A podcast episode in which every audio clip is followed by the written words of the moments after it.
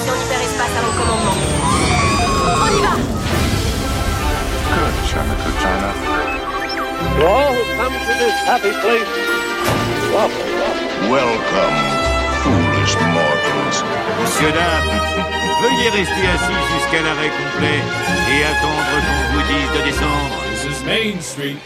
Main Street Station. Salut Olivier, comment tu vas? Bonjour Tony. Bah écoute, ça va bien et toi? Bah écoute, ça va, ça va. hein.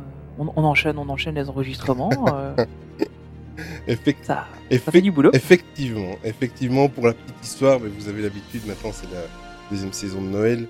euh, on enregistre un petit peu plus tôt que prévu parce que voilà, c'est un peu compliqué pour, euh, pour nous euh, et un peu plus particulièrement pour moi à Noël.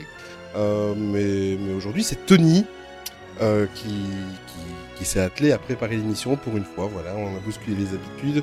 Et j'ai eu Euh, de la chance. Parce qu'il y a eu beaucoup de news énormément de cette semaine. Voilà, mais je te laisse que euh, un pour- petit peu pour parler que de vous sommaire. sachiez- Ouais. On enregistre le 13 décembre. Et qu'est-ce qu'il y a eu le 10 décembre au soir? La Investor Day de chez. Disney, où ils ont annoncé 10 millions de choses. et nous, on enregistre le dimanche et on a eu les news vendredi matin. Donc Olivier a bien choisi son jour pour me faire, pour me faire reprendre euh, le truc. Mais euh, non, blague à part, euh, c'est avec grand, grand plaisir que j'ai fait ça. Euh, parce que bah, du coup, c'est bien, je fasse un peu de l'autre côté aussi, donc c'est cool. Et Olivier va assurer le montage. Ah, non, non, non. donc, voilà. Non, non, non, Ah, c'est je, pas ça non, qu'on avait dit non, non, non, je vous entends Ah, déjà, j'avais pas, non, pas compris le. c'est impossible. Bah, vous, vous- je, je, je pourrais le faire, hein, mais, euh, Mais oui, mais, hein, niveau, c'est pas si mais, mais niveau qualité, je crois qu'on se rapprocherait des huit premiers épisodes. Faut, il faut le temps de s'y mettre. Euh, non, ben voilà, donc euh, cette, cette fois-ci, ben, du coup, ben, comme on est, euh, on quand même pas mal à l'avance par rapport à la diffusion de l'épisode, pas vraiment d'actualité euh, à proprement parler. hein. On va, on va donc d'abord vous parler de Mulan, qui est sorti pour tout le monde sur Disney début du mois. Voilà, donc on va, on va en parler un peu parce qu'il y, y a de quoi dire avec ça.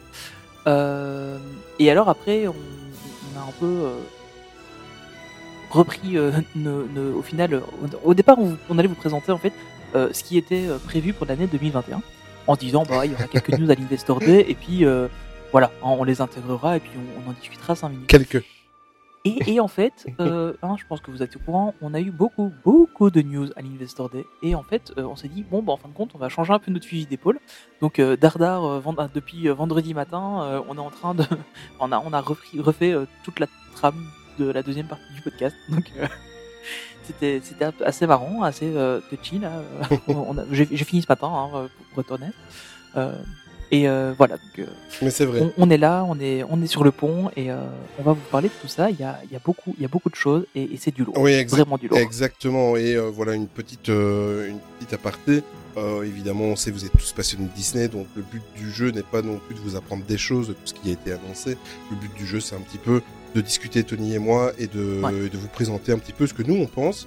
Et je peux vous dire que pour en avoir discuté pas mal avec Tony, euh, on est hypé par euh, 90% des choses, on va dire. Ouais, je crois que comme tout le monde. Donc voilà, c'est un truc sans prétention, c'est simplement voilà pour vous faire passer, étant donné que ce podcast va être diffusé euh, la veille du réveillon euh, de, Ouais. de Noël. Mais euh, voilà. Mais écoute, en attendant, Tony, moi je te propose c'est qu'on parte pour la Chine. On prend le vol direct et on se retrouve tout de suite après le jingle. Et on n'oublie pas nos masques.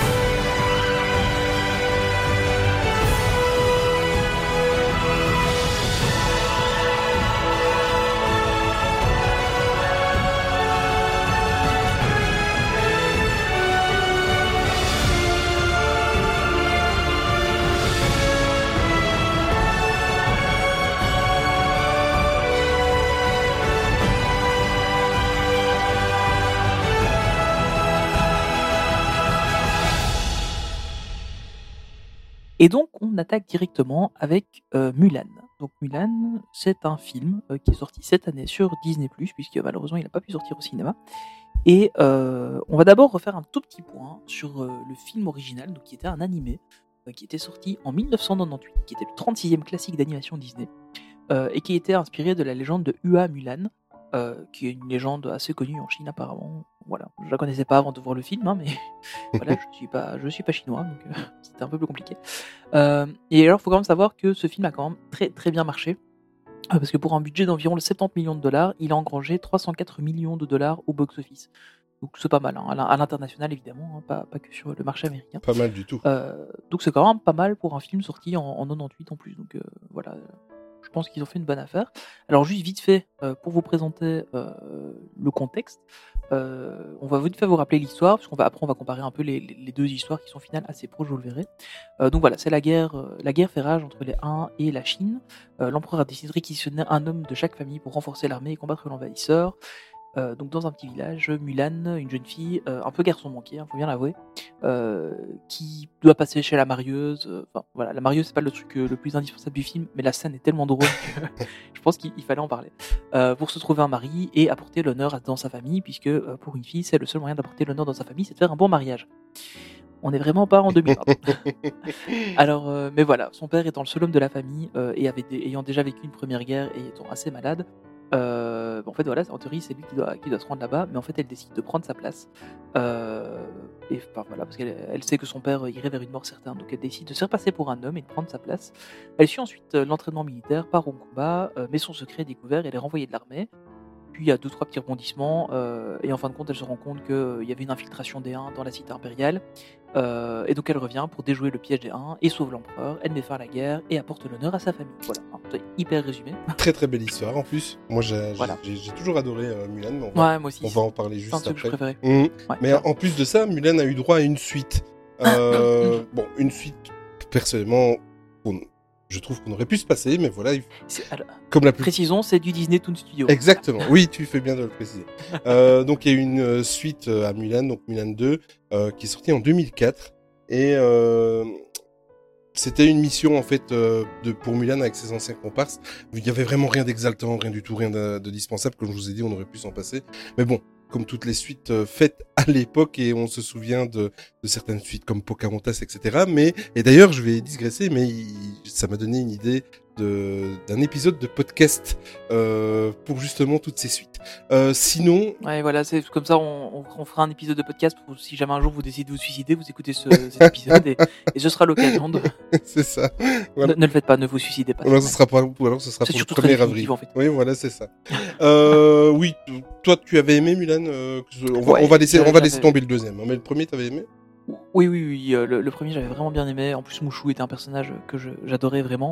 En fait, c'est ça, qui est- c'est ça qui était assez intéressant, c'est qu'il y a plein de petits comic relief. Il y avait Mouchou, il y avait le petit criquet, euh, il y avait euh, la grand-mère qui était quand même assez, euh, assez drôle. Bon, évidemment que sur le début du film. Et puis après, il y avait les, les différents combattants qui étaient copains avec, avec Mulan depuis le camp d'entraînement, qui était aussi assez drôle. Et, et malgré tout, il y avait quand même un côté un peu épique dans ce dessin animé, euh, qui n'était pas gâché en fait par le fait que le film soit un peu euh, humoristique sur certains, par certains moments.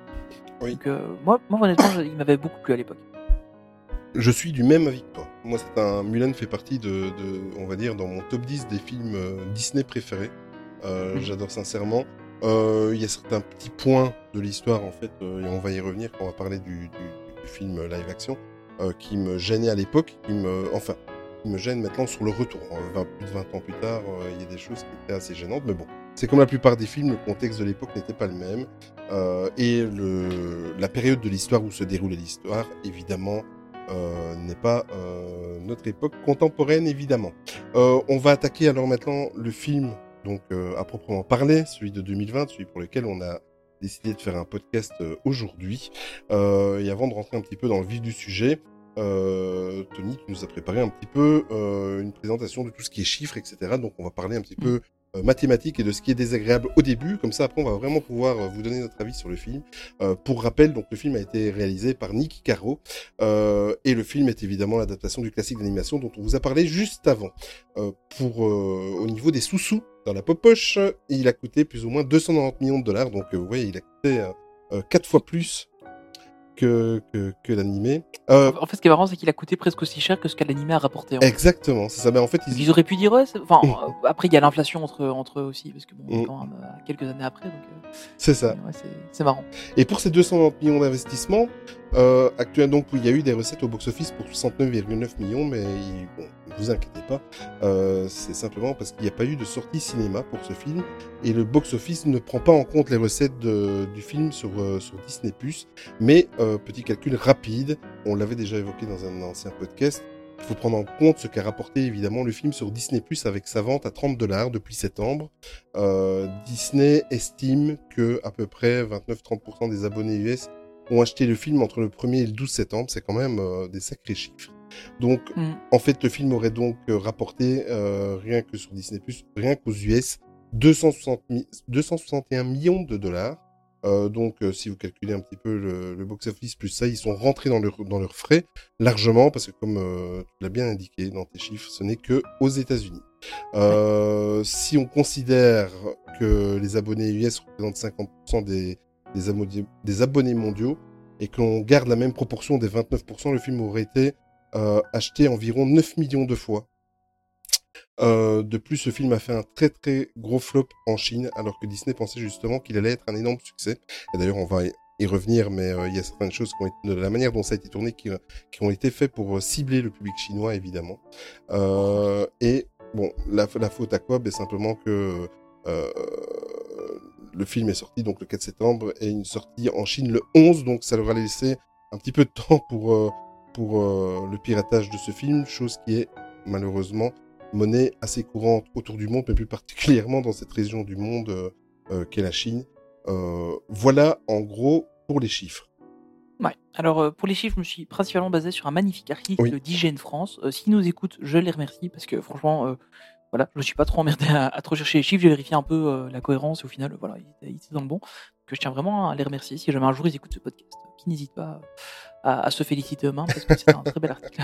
Belle précision. Euh, alors, on va parler un petit peu plus euh, de ce qu'il y a autour du film, euh, en abordant deux thèmes qui sont assez importants, je pense. Euh, D'abord, pourquoi avoir fait ce film? Donc, on va pas se le cacher, hein, Disney avait pour ambition de conquérir euh, le royaume du milieu avec une réalisation très chinoise, avec des stars un peu plus locales, euh, et surtout une orientation euh, beaucoup plus réaliste que le dessin animé. hein, parce qu'il faut, bien se rendre compte que le dessin animé, clairement, euh, clairement orienté enfant, et c'est pas le genre de choses qui marche euh, en Chine. Euh, le marché asiatique diversivement est clairement euh, en pleine expansion. hein. Euh, on le voit notamment avec les investissements qui sont faits dans les parcs de Shanghai, de Hong Kong, euh, ainsi que, que le cinéma. euh, voilà, pour le cinéma, la, Chine c'est vraiment le prochain Eldorado euh, parce qu'il y a, un marché énorme euh, et qu'en fait ils commencent vraiment seulement à avoir un accès très massif au cinéma et aux productions un peu internationales. Euh, on voit même en fait même de plus en plus de productions chinoises qui commencent à s'exporter un peu euh, dans nos pays. Euh, notamment, je pense à, au film avec Matt Damon, je crois. Oui. Le, le Royaume ou un truc dans le genre, je sais plus exactement le nom, bon, qui n'a pas du tout marché hein, chez nous, mais qui a très bien marché là-bas. Donc on voit vraiment que c'est deux, deux types de films complètement différents. Et donc voilà, le, voilà, Disney pensait un peu se faire un truc gagné d'avance parce qu'il parlait de Mulan, qui est quand même une légende très connue en Chine. Euh, et il- pour le reste du monde, c'était quand même quelque, quelque chose de connu aussi, puisqu'il y avait déjà eu le dessin animé. Et en fait, bah, ça n'a pas vraiment été le cas, parce que ça a été un, flop là-bas. Euh, maintenant, voilà, comme on le disait euh, juste avant, euh, il y a une grosse part, à mon avis, du flop qui vient du, du fait du piratage, hein, qui est beaucoup plus répandu. Parce qu'on a l'impression que tout le monde pirate chez nous, mais en fait, là-bas, c'est encore plus. beaucoup plus. C'est vraiment beaucoup, beaucoup plus. Euh, et, et donc, du coup, effectivement, bah, ça, ça a un peu plombé les chiffres. Euh, maintenant, il y a aussi pas mal de. Même si le film a été plus proche euh, d'une réalité euh, chinoise, apparemment, il y avait encore beaucoup de biais occidentaux dans, dans le résultat final, ce qui a fait que ça a apparemment pas forcément plu au public sur place. Alors, il y a juste un truc. Bon, je pense qu'il faut l'aborder. c'est- pour ça que j'ai décidé d'en parler. parce que voilà, c'est aussi un des, des problèmes, je pense, liés avec ce film. Euh, Enfin, un, des problèmes qu'il y a pu y avoir avec ce film. Euh, en fait, c'est la polémique qu'il y a eu autour du tournage. euh, surtout autour des lieux de tournage en fait. Le film a été tourné dans la région du Xinjiang, qui est un territoire de Chine situé nord-ouest du pays et dont la communauté principale est turcophone. Et alors la région en fait est assez indépendante sur pas mal de points, ce qui plaît pas vraiment au gouvernement chinois, qui souhaite déradicaliser les personnes qui s'y trouvent, puisque d'après eux ce sont des radicaux musulmans. Euh, faut, savoir qu'en fait c'est une région énorme du pays. Euh, J'ai regardé un petit documentaire sur le sujet euh, pour préparer vite fait. Là c'est vraiment un, très court paragraphe, mais c'est hyper intéressant. Euh, et euh, en fait c'est une, communauté donc qui est, principalement turque en fait, hein, qui, parle la langue turque et qui est très musulmane. Et en fait, bah, évidemment, on est très très loin du reste de la population chinoise. On le sait, il y a quelques années, il y avait eu beaucoup de, de persécutions euh, chez les Tibétains. hein, euh, Ouais. voilà, on, on le cache pas. Bah, là, en fait, la, la communauté, je crois que c'est les Ouïghours de mémoire. C'est ça. communauté, euh, voilà, qui, qui est aussi persécutée de la même manière. Euh, Il y a des camps de redressement euh, pour former la population locale. euh, Enfin, voilà, il y, a- il y a des camps pour former la population mondiale à la culture Han. Donc, c'est la, la, la- la- comment dire la population principale de Chine, ce sont les Han, donc ceux qui descendent des dynasties chinoises qu'on évoque notamment dans, dans Mulan, euh, et qui parlent le mandarin principalement. Donc, c'est vraiment la culture principale de Chine. Et en fait, il y a des camps pour former les gens à ça. Mais en fait, les camps sont plus des camps de euh, d'emprisonnement et de comment? De enfin même parfois de torture etc Donc, Lavage de cerveau. Ouais, voilà. Mm. C'est vraiment euh, du bourrage de crâne, etc., lavage de cerveau. Donc, la polémique, en, en fait, vient du fait bah, déjà que le film a été tourné dans cette région-là, euh, avec une production qui apparemment aurait un peu fermé les yeux sur ce qui s'y passait, et aussi du fait que euh, au générique, la, comment, la région a été remerciée officiellement, euh, alors que bon, au final, les droits de l'homme sont pas très respectés là-bas, donc il y a une énorme polémique autour de ça euh, au moment de la sortie du film. Et là, en fait, il y a, de nouveau, on reparle encore pas mal de la, de la communauté ouïghour un peu partout sur Internet. Donc, enfin voilà. Donc c'est, je pense que c'est important d'en parler. Moi, honnêtement, bon, je connais pas du tout la situation. euh, voilà, à part ce, que j'ai vu un peu euh, autour de la polémique, donc j'ai pas de, détails de la situation, donc j'ai pas vraiment d'avis là-dessus. Mais, euh, mais je pense que c'est important de le préciser que bon, bah, voilà, il y, a- ce genre de polémique autour de ce type de film. C'est pas la première fois que ça arrive, c'est probablement pas la dernière. On avait vu aussi avec Mulan qui stigmatise un peu trop le, euh, pas Mulan pardon, avec Moana qui stigmatise un peu la communauté des personnes qui vivent dans les îles du Pacifique, etc. Donc bon, malheureusement des polémiques, il y en aura toujours, Toujours. un peu autour des films. Euh, et puis euh, voilà, on aura, on n'aura pas le choix, faudra, Ouais. faudra faire avec. Euh, alors là, on va passer à une partie un peu plus compliquée, je pense, qui est un peu la comparaison du film avec, enfin du film de 2020 avec l'animé de, 2000 de 98. Euh, alors, j'ai juste pris des notes comme ça hein, pendant pendant qu'on regardait le film. Ouais. Voilà, c'est. Bon, on déjà, moi, je, tu, tu l'as pas noté, excuse-moi, Anthony, tu l'as pas noté, mais déjà, on, on, on voit tout de suite que ça a été fait pour le, mais dès le début, en fait, pour un seul petit détail. Bon, maintenant, Disney est euh, euh, du, du fait, euh, le film, il s'ouvre sur le château de Shanghai. Des- Oui, Mais ça, je l'ai pas noté parce que justement, comme ils le font pour à peu près tous les films. mais c'est ça. Ah oui, oui, c'est pas, c'est pas un reproche. hein. C'est pas un reproche du tout. C'est Ouais, ouais, vraiment pour, clair, ouais. pour appuyer le fait qu'en préparant cette émission, tu, tu, tu appuies bien le fait sur le, euh, comme quoi, euh, bon, le, le- le film a vraiment été fait pour le, le marché chinois. Et ça, c'est déjà, euh, c'est déjà, ça vous met tout de suite dans l'ambiance, quoi qu'il arrive. Maintenant, évidemment, on va aborder, enfin, et, enfin, Tony a abordé dans, dans le déroulé de cette émission, et il a bien fait de le faire. J'aurais fait exactement la même chose. Euh, c'est surtout parce qu'on peut pas s'en empêcher. C'est le rapprochement entre l'animé et euh, le film qu'on a découvert là tous ensemble sur Disney+. Euh, évidemment, il y a pas mal de différences. Il y en a que c'est pour le mieux, il y en a que c'est pour le, le pire, et ça, je pense qu'on va, on va en parler, Tony. Et la première Ouais. différence qu'on voit, c'est dès qu'on découvre la famille, Tony. Mhm. Ouais, clairement. En fait, elle a une sœur. Donc Mulan Ouais. a une sœur. Euh, alors, au début, j'avoue que je comprenais pas trop. Oui. Et puis en fait, je pense qu'elle est juste là pour montrer que, en fait, voilà, euh, ils ont une fille qui est hyper garçon manqué, qui fait pas ce qu'on lui demande, et puis ils en ont une deuxième euh, qui suit bien les, les dogmes, euh, enfin, et les préceptes de la communauté dans laquelle ils vivent.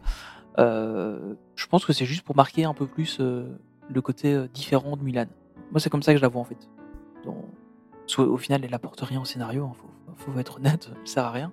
Euh, à part euh, juste mettre en, en exergue le fait que Mulan est différente des autres enfants euh, de, de son pays. Enfin, moi, c'est un peu, c'est un peu comme ça que. Oui, Je et, la vois. et, et je pense, enfin moi je l'ai pris d'une autre façon aussi, je, je pense que c'est pour un peu diluer ce côté euh, euh, 100% garçon manqué qu'il y avait dans le, dans, dans le dessin animé d'origine. Euh, J'avais vraiment l'impression qu'elle était là, alors que, paradoxalement, et on va le voir après, Mulan est beaucoup moins garçon manqué dans celui-ci que, que, que dans le, le dessin animé d'origine. Mais euh, j'ai vraiment l'impression que ça a été fait pour euh, contrebalancer ce, ce sentiment de, euh, des choses justement que je disais tout à l'heure qui m'avaient dérangé dans le, Mhm. le- le film d'époque. Ah oui. Ouais, c'est vrai.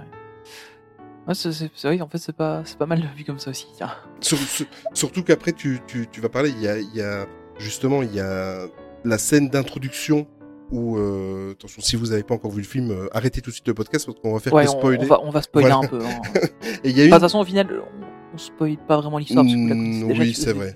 Hein, c'est globalement la même C'est surtout pour les, les, les différences. Et en fait, Ouais. ce qui est assez bizarre, c'est que euh, euh, la sœur, on la voit tout de suite dans la scène là, avec la famille euh, pendant le repas, et, euh, et en même temps, c'est contrebalancé. Donc c'est ce que je disais, elle était là pour euh, pour un petit peu apporter plus de féminité dans, dans, dans la famille et dans ce qu'on pensait de, de l'animé.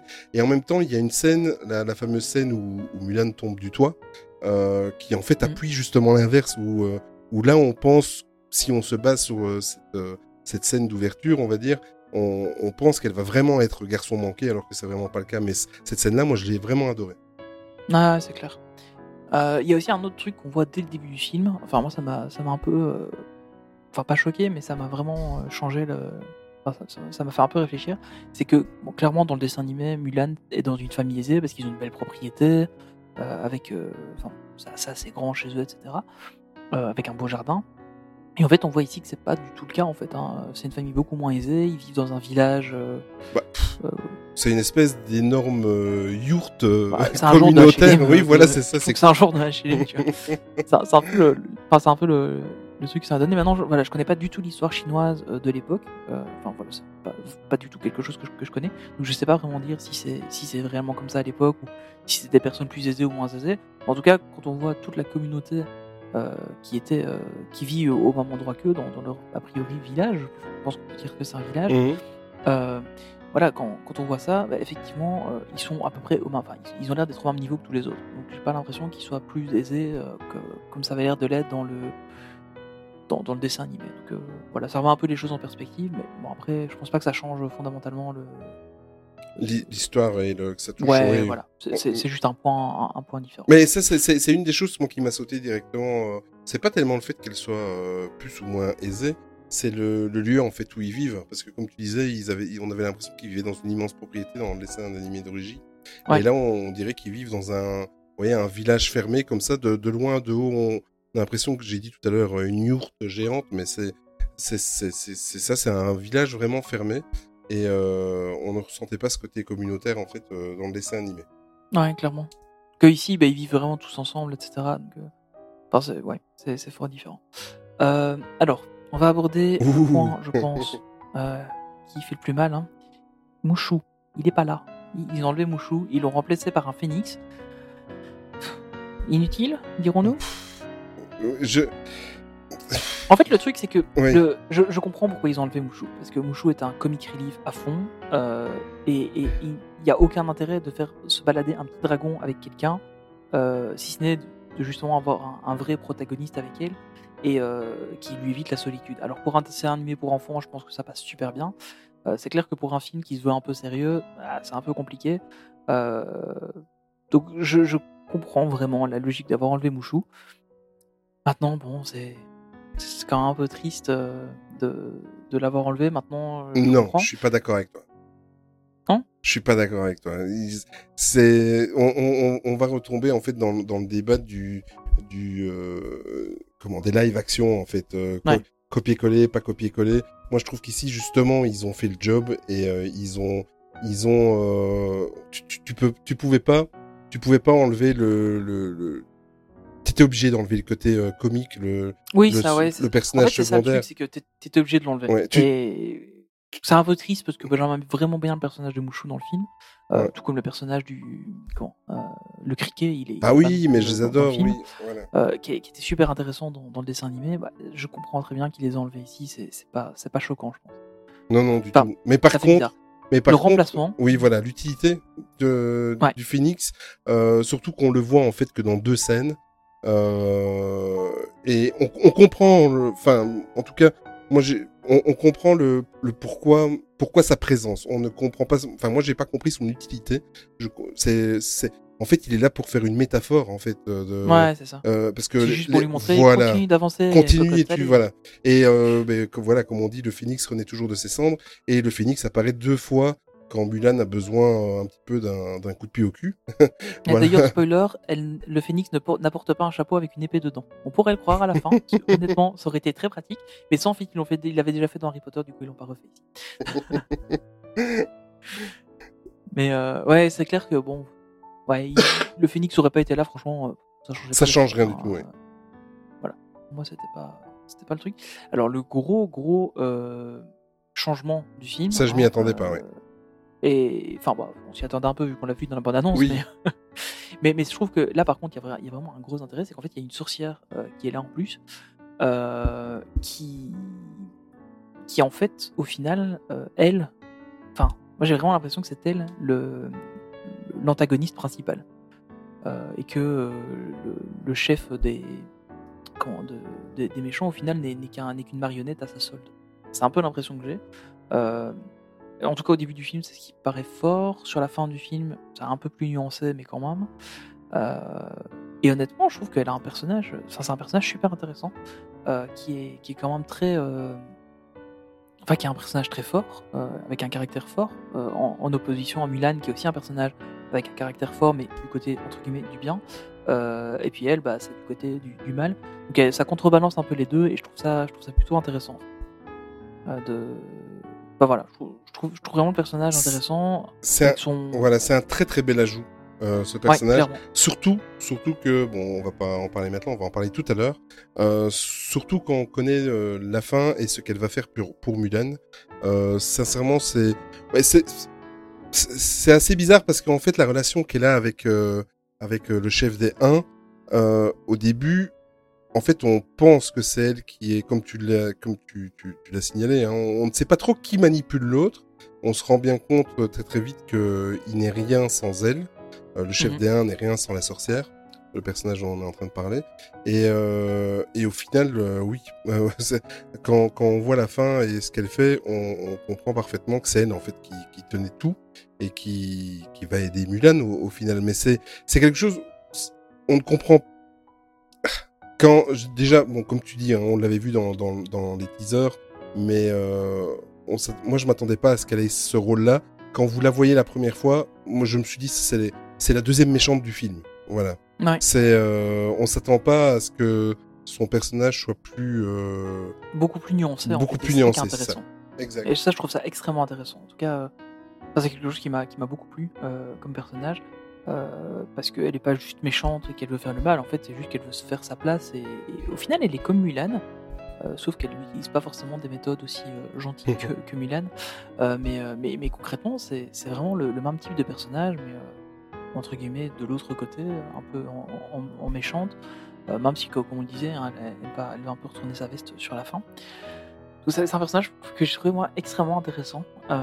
Surtout qu'il nous montre un peu aussi ce que pourrait être Mulan. Euh, parce que en fait, euh, dans ce film, il faut savoir que le, le chi et la magie sont extrêmement mis en avant, euh, ce qui n'était pas Oui. du tout le cas dans, l'original.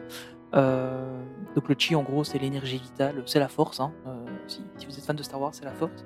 Euh, et, euh, et si vous n'êtes pas fan de Star Wars, ben, Tu n'as pas pu t'en empêcher. vous n'êtes pas des gens bien. non, je rigole. Euh, mais euh, non, mais voilà, en fait, c'est vraiment l'énergie vitale, c'est c'est la, enfin, la puissance qui en toute chose, etc. Euh, et c'est ça qui permet d'utiliser la magie. Et en fait, euh, le, le truc, c'est que Mulan, bah, ils le disent à 3-4 reprises euh, dès, le départ dès le début du film. euh, ah, tiens, le chi est vraiment puissant, toi, tu vas faire de grandes choses, machin, bazar. C'est vrai qu'ils insistent. Mm. ils insistent vachement là-dessus. Et puis, bon, bah après, dès que tu, dès que tu rencontres un peu la sorcière, t'as compris pourquoi ils insistaient là-dessus. C'est vraiment pour faire le, le- le parallélisme entre les deux personnages. Et, et- et très honnêtement, je trouve ça plutôt intéressant euh, de vraiment euh, avoir, entre guillemets, deux personnages équivalents, euh, chacun dans un camp différent. Bah, on pourrait limite euh, se dire, bah, il y en a un, c'est Luke Skywalker, et puis l'autre, c'est Dark Vador. Tu vois. Enfin, on pourrait limite aller jusqu'à ce, ce point-là. Euh, mais non, mais au final, c'est parce que après, Luke ramène Vador dans Oui. le côté lumineux de la Force, tout comme Mulan fait un peu changer la sorcière. Donc, le, bon, j'exagère un peu en, en disant que c'est ça, mais c'est un peu dans la même, dans la même saveur. En fait. C'est- Bon, c'est un truc assez classique hein, en cinéma. hein. C'est pas, c'est pas Lucas qui l'a inventé, sauf que lui, il a très bien réussi. Euh, mais euh, non, mais plus sérieusement, en fait, je trouve ça super intéressant que qu'ils soient vraiment à fond sur ce euh, comment sur, sur ce sur ce détail-là en fait dès le départ du film. Alors après, c'est un peu euh, au forceps. Hein, on te ressort le mot chi, je crois, au moins dix fois sur les 20 premières minutes du film. Ça, c'est lourd, mais, mais après, bon, tu comprends pourquoi. Alors, moi, il y a un truc qui m'avait un peu fait bizarre. Euh, je sais pas si toi, tu l'as ressenti comme ça. Mais on, voit clairement que euh, l'attaque vient de l'Orient. Oui. Euh, et que, que dans le, le film original, elle vient du Nord, hein, puisqu'il passe par, par la, la Grande Muraille de Chine. Et en plus, enfin, clairement, les, les costumes des, des, des envahisseurs, etc., sont clairement des costumes orientaux, enfin, beaucoup plus orientaux que, que, que mongols, par exemple. Par contre, le design de leur, de leur tente, etc., c'est un design clairement mongol. Alors après, je connais pas Mais du tu tout, voulais quoi euh, des tentes de chez Decathlon non, mais en fait, c'est, en fait, euh, après, je, voilà, encore une fois, ça vient probablement de, de mes lacunes historiques dans, dans ce, dans cette partie du monde, parce que c'est clairement euh, Mm. une histoire que je connais pas. Mais, mais en fait, j'ai un peu du mal à, à, à voir le truc. Alors, est-ce que effectivement, il y avait des, des, des factions qui existaient à l'époque qui étaient, qui étaient à la fois un peu avec des tendances orientales et puis un design un peu mongol, probablement, c'est quand même très très proche l'un de l'autre. Mais euh, en fait, ça m'a comme en fait je connais pas de base Mhm. ça, mais en fait ça m'a ça m'a fait bizarre. Euh, ça m'a pas choqué, mais ça m'a fait un peu bizarre. Euh, surtout qu'au final, on, je pense qu'on ne donne même jamais le nom du peuple exactement. On, on a dit que c'était les uns, mais je pense que Parce qu'on s'est basé sur l'animé. voilà, c'est ça en fait. Mais euh, ce qui- ce qu'il faut bien savoir, c'est un truc qu'on n'a peut-être pas précisé, c'est que euh, ce- le film a été, bon évidemment, il y a toujours un peu de l'animé qui a été pris. euh, on, on y reviendra vite fait euh, par la suite. Euh, mais euh, comment le, le le film a été ré, enfin c'est réapproprié la légende de base de Ua Mulan. D'ailleurs, le nom de, de famille de Mulan n'est plus Fa comme dans le dessin animé, mais c'est Ua. Donc vraiment comme dans le comme dans le conte euh, original. Donc c'est c'est un petit détail, mais au final, ça montre que le, le film se rapproche beaucoup plus euh, du conte original que du, que du dessin animé. Euh, voilà. C'était un, détail, mais moi ça m'a un peu choqué. Enfin, pas choqué, mais ça m'a interpellé. quoi. Mais tu m'as fait penser dans ce que tu racontais. T'as parlé de la muraille de Chine. Contrairement à l'animé, on ne la voit pas une seule fois. Non, clairement pas du tout. Mais en fait, c'est ça qui, qui est un peu paradoxal aussi, c'est que c'est presque un élément essentiel de la culture chinoise, en tout cas Mm. vu d'un point de vue occidental. Et là, il l'amène pas du tout. Donc, euh, est-ce que c'est justement parce que, bah, en fait, en Chine, ça n'est pas tant que ça euh, essentiel ou enfin, je sais pas. C'est. J'avoue que je, je- malheureusement, bon, j'ai pas vraiment eu le temps de, de- de beaucoup plus approfondir euh, l'histoire chinoise euh, avant de, de pouvoir faire ce comment ce, ce podcast, malheureusement. Euh, mais ça m'aurait vraiment intéressé de, me renseigner beaucoup plus sur le sujet, sur le sujet pardon, pour savoir de quoi, enfin, pour vraiment pouvoir rapprocher ça et la réalité. Enfin, Mm. Ça m'aurait vraiment intéressé. Alors, au- autre petit changement, bon, pas énorme hein, par rapport à, à l'animé, c'est que la grand-mère n'est pas là. Voilà, donc elle n'est pas là pour donner le cricket, elle n'est pas là pour donner euh, la petite broche, etc. euh, à, à- à Mulan. Bon, c'est pas, voilà, c'est pas un changement euh, monstrueux. C'est juste un personnage qui est en moins. Ils ont enlevé la, enfin ils ont rajouté une sœur, ils ont enlevé une, une grand-mère. Bon, c'est pas choquant. Euh, voilà. Euh, alors moi, il y a un truc qui m'a plu. Je sais pas toi si tu l'avais remarqué. Euh, je pense que oui, on a déjà parlé. Mm, ouais. En off. Euh, c'est en fait, euh, on retrouve les quelques notes du thème original de Mulan euh, au moment où elle se prépare pour aller chez la marieuse. Ils sont pas tombés dans le piège, ouais. Super bien parce qu'ils n'ont pas repris les chansons parce que bah, évidemment c'est pas une comédie musicale. Et comment Et du coup j'ai trouvé ça plutôt intéressant en fait. De... En fait, les musiques sont, sont juste dans les scènes principales où vous, atte- Voilà. où vous attendez, votre cerveau attend d'avoir la musique. Elles sont juste suggérées par quelques notes, euh, comme ça en arrière-plan. euh, et c'est super bien amené, c'est super bien fait. Euh, ça vous remet un petit peu euh, la tête dans celui d'origine, mais ça vous, ça vous dit aussi, oh, attends, tu n'es pas dans le- dans l'animé, tu es dans le Ouais. film. Et euh, c'est super bien fait, c'est juste, ça dure 5-6 secondes, à chaque fois ça arrive trois fois dans le film, euh, et c'est super bien amené. Ouais, je trouve que ça, ça, ça apporte un petit quelque chose euh, qui, est, qui est plutôt sympa, je trouve. Alors, euh, il y a un truc, moi ça m'a un peu choqué ça par contre, et là j'ai regardé et effectivement c'est bizarre. Euh, on voit que en fait les épées euh, de la plupart des soldats ressemblent à des katanas japonais et pas à des épées chinoises. Et euh, parce que les épées chinoises en fait sont les, les katanas sont légèrement recourbées sur le fond, alors que les épées chinoises sont droites avec un- une garde un peu plus plus importante. Ah oui, j'ai pas relevé euh, ça. Ouais. ça j'ai, enfin je sais pas, c'est un, détail. Je- tu sais bien, moi je vois les détails qui servent à rien. Ah oui, non, non, j'ai pas dit que ça. Non, non, mais, mais c'est, enfin voilà, pour, l'histoire du film, ça n'a pas changé grand chose. Et du coup, je me suis un peu renseigné sur les épées chinoises, et euh, en fait, c'est clairement, euh, l'épée qu'elle a de son père, et euh, qui, est, qui est- après, elle récupère une autre épée à la fin euh, du film, euh, sont beaucoup plus proches des vraies épées chinoises de l'époque que de celles de la plupart des soldats qu'on voit qui sont légèrement recourbées, Mhm. euh, comme un katana. Donc, euh, si quelqu'un est expert en histoire chinoise dans, le, dans nos auditeurs, je suis hyper intéressé d'avoir beaucoup plus de détails sur la réalité historique du film. Maintenant, voilà, c'est un détail. Mais tu parles Alors- de katana, mais il y a aussi la, la, la, la scène où, où on s'attend à ce qu'elle se coupe les cheveux. Euh, Et en fait, euh, c'est vrai que tu l'as noté et je suis tout à fait d'accord avec toi et les notes que j'avais fait aussi.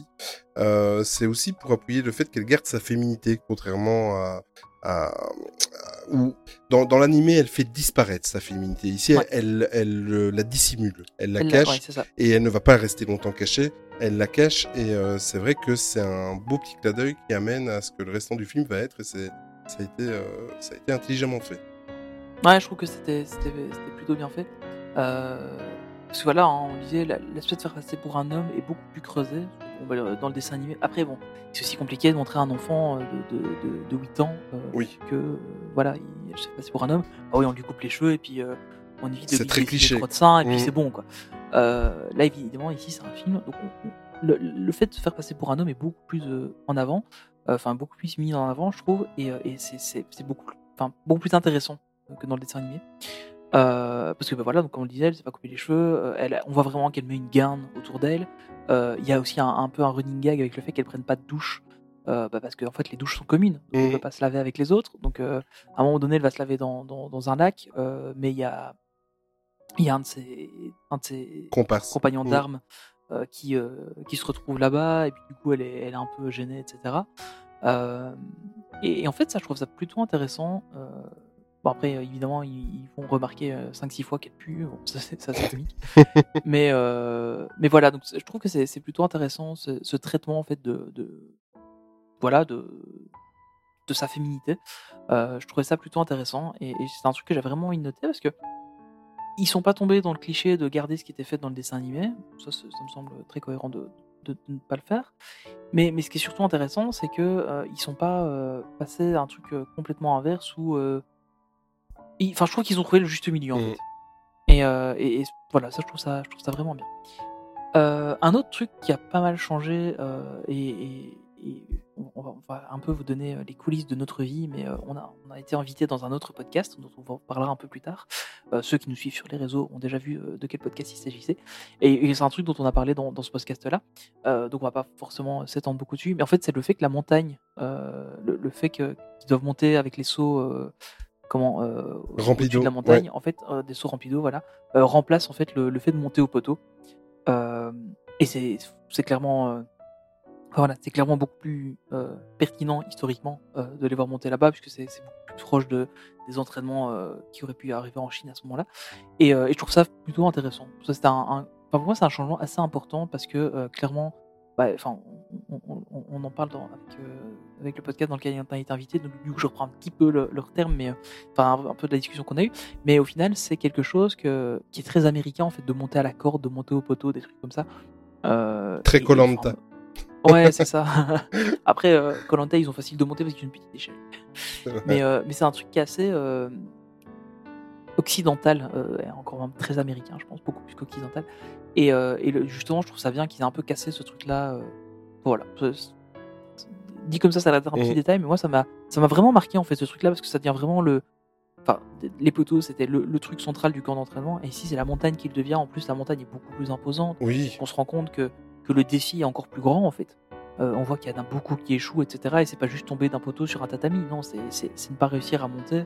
Il y en a qui sont virés parce qu'ils trichent, etc. Donc j'ai, enfin, trouvé que le symbole était beaucoup plus euh, pertinent en fait que, que ce qu'on avait dans, dans le dessin animé. Euh, point positif, l'avalanche est toujours là. Euh, j'avais un peu peur parce qu'en voyant les décors, etc., je me dis ah, il n'y a pas trop de neige quand même. Si, si, au sommet, au sommet. Donc, mais voilà, au sommet, il y avait de la neige. Donc, pour rappel, hein, c'est quand, quand, quand Mulan euh, arrive à, entre guillemets, tuer les uns euh, dans le dessin animé, bah, ici, il y, a- à peu près la même scène. Donc, ça, j'ai trouvé ça euh, plutôt, plutôt pas mal.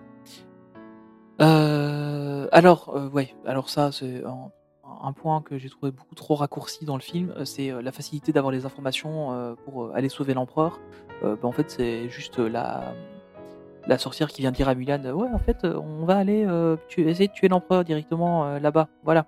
Allez, salut, bonne journée. Je te révèle l'intrigue du film. Euh, je- J'avoue, je me souviens plus dans le dessin animé comment ça s'est passé. Euh, je crois qu'elle avait vu des traces comme quoi ils étaient encore vivants, un truc comme ça, je pense. euh, C'était un, un comme ça, mais, ça mais, mais là, ici, c'est tellement gros, quoi. Enfin, voilà, ça ça- je trouvais ça un peu, un peu, un peu dommage. Euh, bon, alors évidemment, le, le gros morceau du film, hein, c'est les combats. Euh, Ouais. La réalisation des combats. Bah, c'est, tout du. C'était la mode euh, des films euh, hongkongais et chinois, c'est-à-dire que Exactement. il y a des ralentis partout, il y a, y a des. Voilà, les, ils marchent sur les murs, enfin, c'est, un truc de fou. Par contre, euh, moi j'ai trouvé, à mon avis, c'est peut-être pas fait exprès, c'est simplement du fait que on compare avec l'animé, mais j'ai trouvé que les combats paraissaient plus violents dans le, le film Non, que- ouais, mais clairement. hein, que, clairement. que dans l'anime. Bah, forcément, ils doivent être plus réalistes, mais. C'est- euh, C'est un film, ça. Exactement, mais je, Ouais, ouais. je me suis dit par moment, euh, pourtant euh, je suis très très open avec mes enfants et, et je leur fais confiance sur ce qu'ils regardent, etc. Mais par moment, je me suis dit c'est un petit peu chaud, c'est limite pour. Ouais. C'est limite, voilà. Mais sinon, ça m'a. Le, le problème avec cette façon de filmer les combats un petit peu à la mode des films chinois, euh, c'est que tout de suite, on... moi il y a un déclic qui se fait dans ma tête et je me dis mais je sais plus si c'est un personnage réel ou si c'est un super héros en fait. Ouais, et euh, ça. ça, ça, ça, me gêne. J'adore les films euh, façon euh, avec des combats à la Ouais, chinoise. Un truc à la Jackie Chan. À la Jackie Chan, Quand, on voit les premiers films de exactement. Jackie Chan, Mm. il est là à sauter sur Mais- plateforme en. Mais là, pour Mulan, je sais pas, je, je trouvais que des, des simples combats auraient pu euh, faire l'affaire. Et euh, à ce moment, je me suis Mhm. dit, c'est Mulan ou c'est Iron Man? Enfin, enfin j'exagère, hein, c'est exagéré ce que je veux dire, mais voilà, il y a Bah, un côté qui me, qui met un petit peu gêné. Voilà, mais rien de grave. c'est voilà, c'est moi aussi ça m'a un peu sorti du film à certains moments. Euh, mais encore une fois, c'est parce qu'on n'a pas le... pour ce genre de scène, on Mm. n'est pas le public du tout. C'est ça. Euh, et en fait, euh, c'est ça qui nous, enfin voilà, qui nous fait un peu sortir du truc. Euh, après, ben voilà, il faut aussi qu'ils puissent mettre un curseur à un moment donné entre euh, est-ce qu'on fait le film pour pour un public occidental ou pour un public plutôt asiatique.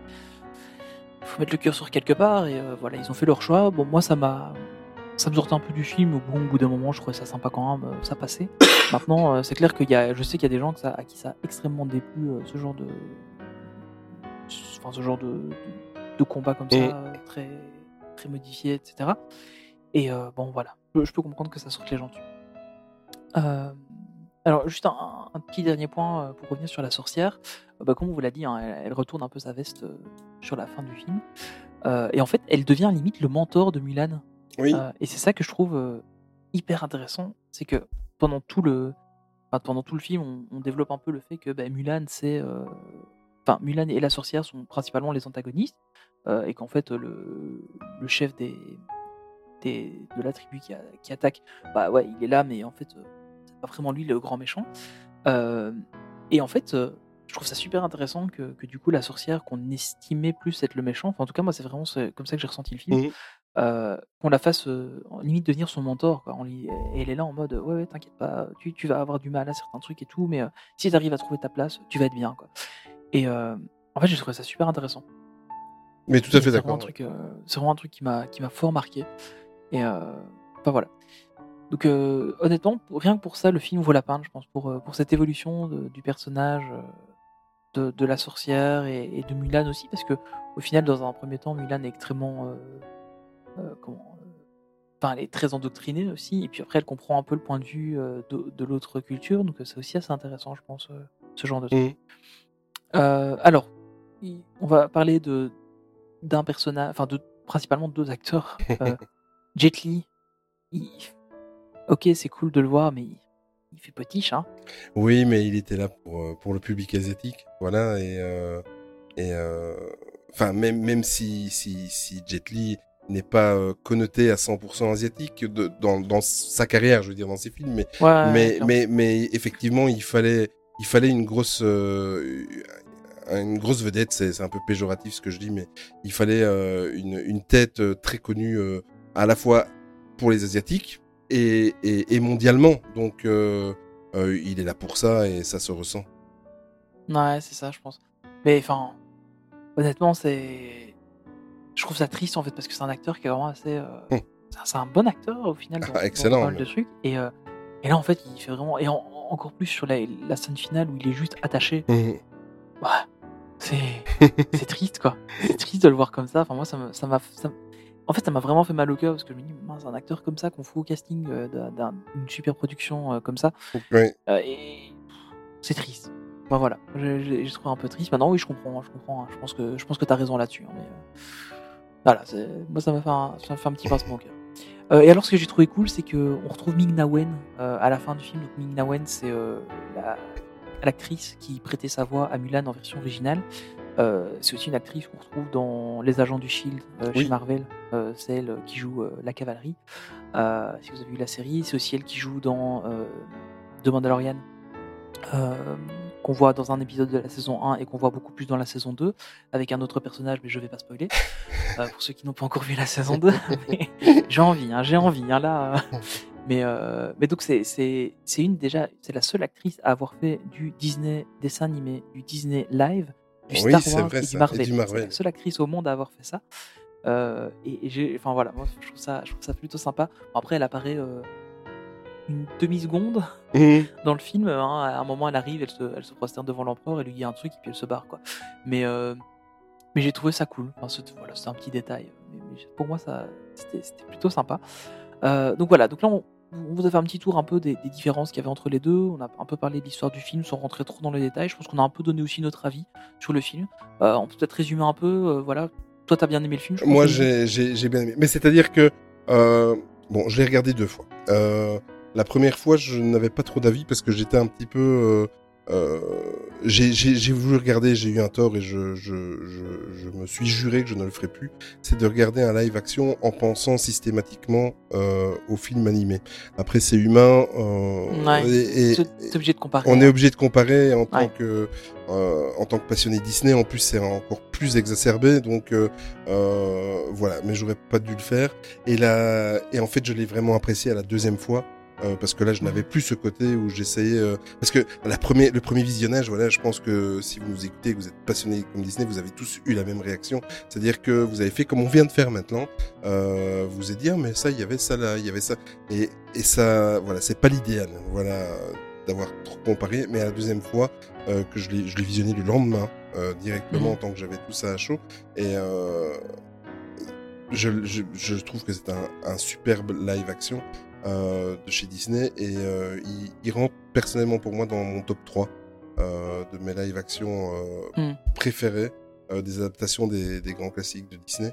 Sincèrement euh, non j'ai passé un chouette moment. Euh, c'est c'est super agréable à regarder. C'est vous vous endormirez pas. C'est euh, de toute façon je suppose que vous l'avez tous vu. Euh, c'est c'est très dynamique. C'est c'est une belle mise à jour euh, 23 ans après euh, après la, la sortie du de l'animé. Sincèrement euh, moi j'ai vraiment apprécié Ouais, Et toi, Tony Moi aussi, je, je te, je te rejoins hein, là-dessus. Euh, honnêtement, moi, je, je l'ai vu une fois euh, avant de. Enfin, Ouais. je l'ai vu une fois où j'ai pris des notes, etc. Euh, et puis là, j'ai revu une deuxième fois avant de- d'enregistrer notre podcast aujourd'hui. Et eff- effectivement, je crois que la deuxième fois est intéressante à, faire. Il y, y a- il y a vraiment en fait une. Je, sais pas comment expliquer. Il faut le voir en fait une fois en mode. ouais, ok, parce que je sais que je vais le comparer. Il faut que je le regarde en comparant à fond. Et puis il faut le regarder une deuxième fois en se disant ok, je mets tout ce que je connais de Mulan de côté et puis je le prends Ouais, ce que c'est un, film euh, à part entière. Et, euh, et du coup là il est différent. On, on le voit vraiment avec un œil différent. Euh, mais quand c'est ouais, enfin voilà, j'ai bien aimé le film. J'ai passé un bon moment. Ma compagne aussi, on l'a on l'avait regardé ensemble. Elle Par elle contre, un très bon moment. Par contre, malheureusement, ce film, il sera toujours associé à ce qu'on a vécu cette l'année dernière, Ouais. cette année-ci. Tu, tu, tu m'ôtes les mots de la bouche. mais euh, mais euh, il sera associé à tout jamais au Covid parce que comme vous le savez, euh, évidemment, Mulan à la base devait sortir en mars euh, 2020. Donc, vous imaginez, près de neuf mois avant. Tu notes qu'il a été repoussé plusieurs fois, je pense même. Donc, il a été repoussé une première fois de mars à juin, puis de, Ouais, je de, crois que c'est ju- ça, ouais. de juin à août, août-septembre, et après, on nous l'a annoncé sur, pour Sur Disney+, Disney+. ou en exclusivité euh, si, si vous raquez, si vous euh, les 30 dollars qu'ils demandaient pour pouvoir le voir en, avant-première. Bon, maintenant, tu l'as noté ici dans le déroulé, mais c'est vrai que euh, j'en avais déjà parlé dans un, autre podcast. Moi, personnellement, bon, je ne, ne l'ai pas payé pour le voir en avant-première. On a attendu, comme tout le monde, le 4 décembre, enfin, comme par ici.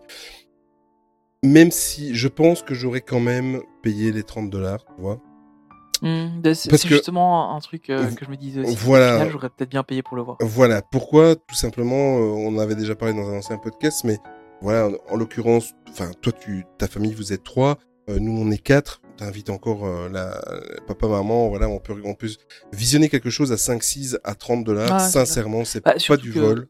Surtout que ton compte Disney Plus, bah tu peux le partager avec Mais évidemment. Euh, S'il a pas acheté le film, bah tu, tu lui files ton code et puis il le regarde. Mais évidemment. Donc, Donc euh, et ce, ouais. et ce film-là, en fait, voilà, il sera toujours associé à vie à ce qu'on a vécu, parce que ce qu'on vient de vivre, je pense, euh, et j'espère qu'on arrive enfin à la fin. Je pense qu'on ne l'oubliera jamais, jamais. Je crois que ça va être ancré en nous jusqu'à la fin de, de jusqu'à notre dernier jour. Euh, donc il sera toujours associé à ça et il sera aussi associé sur le fait que c'est la première fois que ça arrive et donc euh, euh, Ouais. où euh, les cinémas sont complètement fermés maintenant depuis plus de plus de 9-10 mois euh, ou presque euh, et le fait que c'est le premier euh, blockbuster qui avait été mis directement sur un site de streaming euh, en l'occurrence euh, par le propriétaire Disney euh, et ça, à tout jamais, ce film-là, je crois qu'il sera jamais oublié pour ça. En tout cas, pour nous, Mhm. les fans Disney. En plus de ça, on en a aussi déjà parlé, hein, mais le calcul, il est très très simple à faire. hein. On a parlé euh, dans tes notes que tu, tu m'avais faites euh, en- au début de, de cette partie. On a vite fait le calcul de ce que ça rapportait. Il faut pas oublier à Disney. Il faut pas oublier que les chiffres paraissent moins impressionnants que, si un film sort euh, format classique, 200 millions de dollars d'investissement et il rapporte un milliard de dollars. Voilà. Euh, ça, ce sont des, chiffres qui paraissent impressionnants. Mais il ne faut pas oublier que là-dedans, il faut tenir compte, et tu fais bien de le noter, Tony, euh, de tous les intermédiaires. C'est-à-dire que euh, pour Disney, ça change rien. Parce que investir 200 ou 300 millions dans un film et en rapporter un milliard, euh, vous faites la différence de 700 millions de dollars. Les 700 millions de dollars de différence ne vont pas dans l'escarcelle direct de Disney. Euh, pourquoi? Parce qu'il faut payer les distributeurs, il faut pa- payer les, les propriétaires des salles, il faut payer... Enfin, il y a plein de choses. Donc, au final, ils ont gagné exactement la même chose. Euh, sans passer par... euh, C'est malheureux, par contre. Euh, on a une pensée pour eux. Euh, Ça, parce que ça fait beaucoup de personnes qui, qui sont touchées par le fait qu'ils ils ne, ils ne gagnent rien, ils sont au chômage, où il y a même des sociétés qui ont fait faillite. C'est sûr que c'est très très triste et en même temps c'est très très dangereux euh, d'avoir un monopole comme ça. Mais pour Disney ça change rien. Euh, et d'ailleurs ils n'ont pas eu peur. euh, ici on va le vivre d'ici aujourd'hui. On enregistre le 13 mais vous l'écouterez le 23. Dans deux jours il y a Saul qui, sort. Donc on va dire qu'avec Mulan ils y sont allés sur la pointe des, pieds. Et ici, ils n'ont pas hésité. Ils ont reporté une fois, et la deuxième fois, ils ont dit voilà, ça sera disponible le 25 décembre, on n'en parle plus. Ils ont vu que ça fonctionnait. Voilà. Après, pour Sol, c'est un peu différent aussi. C'est y a différent, pas cette, euh, le premier access, euh, comme ils ont fait pour Mulan, c'est ça. euh, payant. Donc là, ils le rendent gratuit directement sur Disney+. Mhm. Alors, avec- effectivement, je pense que du coup, ça a poussé des gens à s'abonner pour le regarder, clairement. Enfin, voilà. De toute façon, moi, c'est clairement un film qui m'intéressait énormément. Donc, je pense que si j'avais pas été abonné à Disney+, je me serais abonné pour le regarder. Donc, clairement, c'est un truc qui va, qui va attirer du monde, je pense. Mais en plus, c'est- En plus, c'est génial, Tony. Enfin, je sais pas. Je- je- J'en parlais avec ma femme et les enfants la semaine dernière. Euh, chaque année, ben, on est comme tout le monde, que vous aimez Disney ou pas, souvent. euh, c'est la sortie du mois de décembre. On va en famille voir le dernier Disney ou, Ouais. ou le dernier animé à la, à la mode. Mais en l'occurrence, pour moi, moi, c'était du 100% Disney euh, ou le dernier Star Wars ou quoi. Et là, vous allez vous réveiller le matin. Bon, avec la gueule de bois pour certains. Vous allez vous réveiller le matin et euh, vous- ça, ça va être génial, quoi. Euh, vous asseyez dans le canapé, vous faites un café et vous regardez, vous avez le, le, le Disney euh, de Noël Mhm. à, à disposition. Ça va être une super matinée. Ça va être... Moi, en tout cas, euh, si la fatigue me permet de le regarder directement le 25 au matin, on va le regarder le 25 au matin. Mais c'est malheureux. C'est malheureux pour, euh, pour les personnes qui, qui ne font pas partie de les intermédiaires qui, qui vont tout louper. Ouais, c'est Mais ça. pour Disney, voilà, ils ont, ils ont moins eu peur et, euh, et, et pour du Pixar, enfin, vous imaginez, Pixar, à la limite, est, est un événement, bon, à part quand il y a un blockbuster comme La Reine des Neiges qui sort, évidemment, euh, mais euh, Pixar, euh, euh, c'est vraiment un événement cha- chaque année, le, le- le nouveau Pixar. Et là, ils n'ont pas hésité et ils le, sortent- ils le mettent à disposition sur Disney+. Et euh, c'est quelque chose, le Covid aura changé notre façon de vivre à tout jamais. Euh, mais ça va avoir des répercussions, dont là en l'occurrence, euh, on, partage avec vous notre passion. Ça va avoir des répercussions, mais euh, de, de, de fou pour la suite. Ouais, clairement. C'est un truc. euh, Et on le voit, il n'y a, pas- y a pas que Disney hein, Oui, qui, voilà. qui fait ça. Euh, on, on en avait déjà parlé, mais, euh, mais la Warner fait la même chose là, avec euh, Wonder Woman euh, 1984, euh, où le film. Alors, le film va sortir en simultané sur HBO Max Mhm. et au cinéma aux États-Unis. Euh, alors évidemment, ils n'ont pas ce problème de chronologie des médias, etc. On va pas encore revenir sur le, sur le débat, euh, bon, qui est très français pour le coup, mais, euh, mais effectivement, c'est un peu compliqué pour ça, pour ce genre de truc en Europe. Maintenant, de ce que j'ai compris, en fait, c'est que Max, ils vont sortir le film dessus, mais ils vont le laisser un tout petit temps sur Mhm. et ils vont le retirer après, en fait. D'accord. après, je suppose, le remettre quelques années, quelques mois plus tard. Donc en fait, ils vont vraiment. je- C'est vraiment une sortie cinéma, et le temps qui va rester en salle, bah, il restera sur HBO Max, et puis ils le retireront. Donc euh, je trouve que c'est encore une approche euh, encore différente de, de- de ce qui est fait. Euh, et on va revenir dessus dans, dans la prochaine partie, parce qu'on va pas beaucoup, beaucoup, beaucoup parler de Disney. Mais mais c'est quelque chose, à mon avis, qu'on va voir de plus en plus souvent, je pense. Oui, c'est comme ça. Et prêt à voir, parce que là, il va y avoir un sacré nettoyage au niveau du cinéma. À mon avis, le cinéma classique, comme on le connaît, c'est terminé. Enfin, moi, c'est ma conviction. Euh, ça va plus partir vers du cinéma euh, euh, avec du 4DX, du machin, enfin des- une expérience Ouais. en fait qui va être. on va on va plus aller on va on va aller au cinéma pour vivre une expérience un peu plus poussée que ce qu'on aurait dans le salon parce que moi personnellement bah, j'ai déjà évoqué tu sais bien mon avis je suis très très triste pour le cinéma et, et c'est sûr qu'aller au cinéma prendre son paquet de popcorn et regarder ça sur un écran euh, de 10 mètres de, de 5 à 10 mètres de large Mhm. C'est une autre expérience. Mais moi personnellement je suis voilà je deviens un vieux con. Et euh, moi l'ambiance d'une salle de cinéma ça me surtout euh, les premiers jours quand c'est un blockbuster et que tout le monde court pour aller le voir ça ne m'enchante plus donc euh, Ah, clairement. euh, voilà, on est à 4, à chaque fois c'est une sortie, euh, voilà, on va au Quick ou au McDo ou au Burger King, comme ça on a essayé toutes les marques. Euh, tu vas, tu vas te faire un petit resto avec la famille, tout ça, tu t'en sors, t'en as pour 100 euros, t'as rien vu passer. Euh, ah, c'est. voilà, donc euh, je vais m'abstenir de 10 à 15 sorties et je vais investir dans un rétroprojecteur et on n'en parle plus maintenant. Voilà. Mais euh, c'est vrai que voilà, moi je suis plus trop public de ça. Les nouvelles expériences ne m'intéressent pas, la 3D ne m'intéresse pas, les, les 4DX, 5DX, 6DX, euh, je te crache de l'eau à la gueule. euh, Moi, Tout moi, ça, moi, ça le- me. Le seul truc qui me, qui me plaît encore au cinéma, Mm. euh, c'est l'IMAX. Parce que Oui. c'est une autre expérience de cinéma, Oui. vraiment. Euh, la 4DX, honnêtement, je n'ai jamais fait. Euh, et ça m'attire vraiment pas. Mm. Mais l'IMAX, bah voilà, pour des gros films, euh, bon, euh, typiquement, les seuls films que je vois en IMAX, c'est des Star Wars et des, des Marvel. hein. Ouais, oui, normal. Euh, parce que voilà, c'est des trucs à grand spectacle. Euh, je pense que si j'avais été voir euh, Tenet au cinéma, je pense que j'aurais aussi été le voir parce que bon, c'est un Nolan. Mais, mais c'est quelque chose qui. Enfin, que j'ai. Déjà au cinéma, j'ai quasiment plus voir que ça, de l'IMAX. Mhm. Je vais beaucoup moins souvent au cinéma parce que bon, une place en IMAX, c'est deux fois le prix d'une place normale, voire trois fois, ça dépend. Euh, mais par contre, l'expérience est complètement différente et, et c'est beaucoup plus intéressant. Euh, les autres seuls films que je vais voir au cinéma, c'est quand la petite euh, veut aller voir un film au cinéma et puis elle dit ah papa on va on va au cinéma voir ça.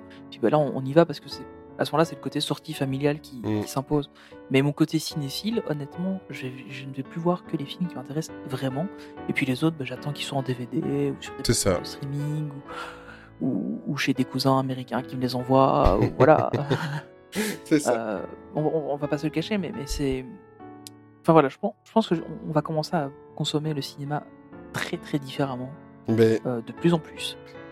et avec ce qui nous attend dans la deuxième partie, ce qu'on va, euh, ce qu'on On, va discuter. consommer, on va consommer très Ouais. différemment. on va consommer différemment et euh, voilà ce qui, ce qui nous attend en 2021 et comme ça on va faire la transition Euh, ce qui nous attend en 2021 On va attaquer le gros morceau. va nous va nous prouver que on va pouvoir se passer en tout cas euh, d'une bonne partie du cinéma euh, avec euh, le côté positif comme négatif. Eh bien on va se retrouver tout de suite après le jingle et on va un petit peu discuter de tout ce qui nous attend en 2021 dans la Disney Sphere.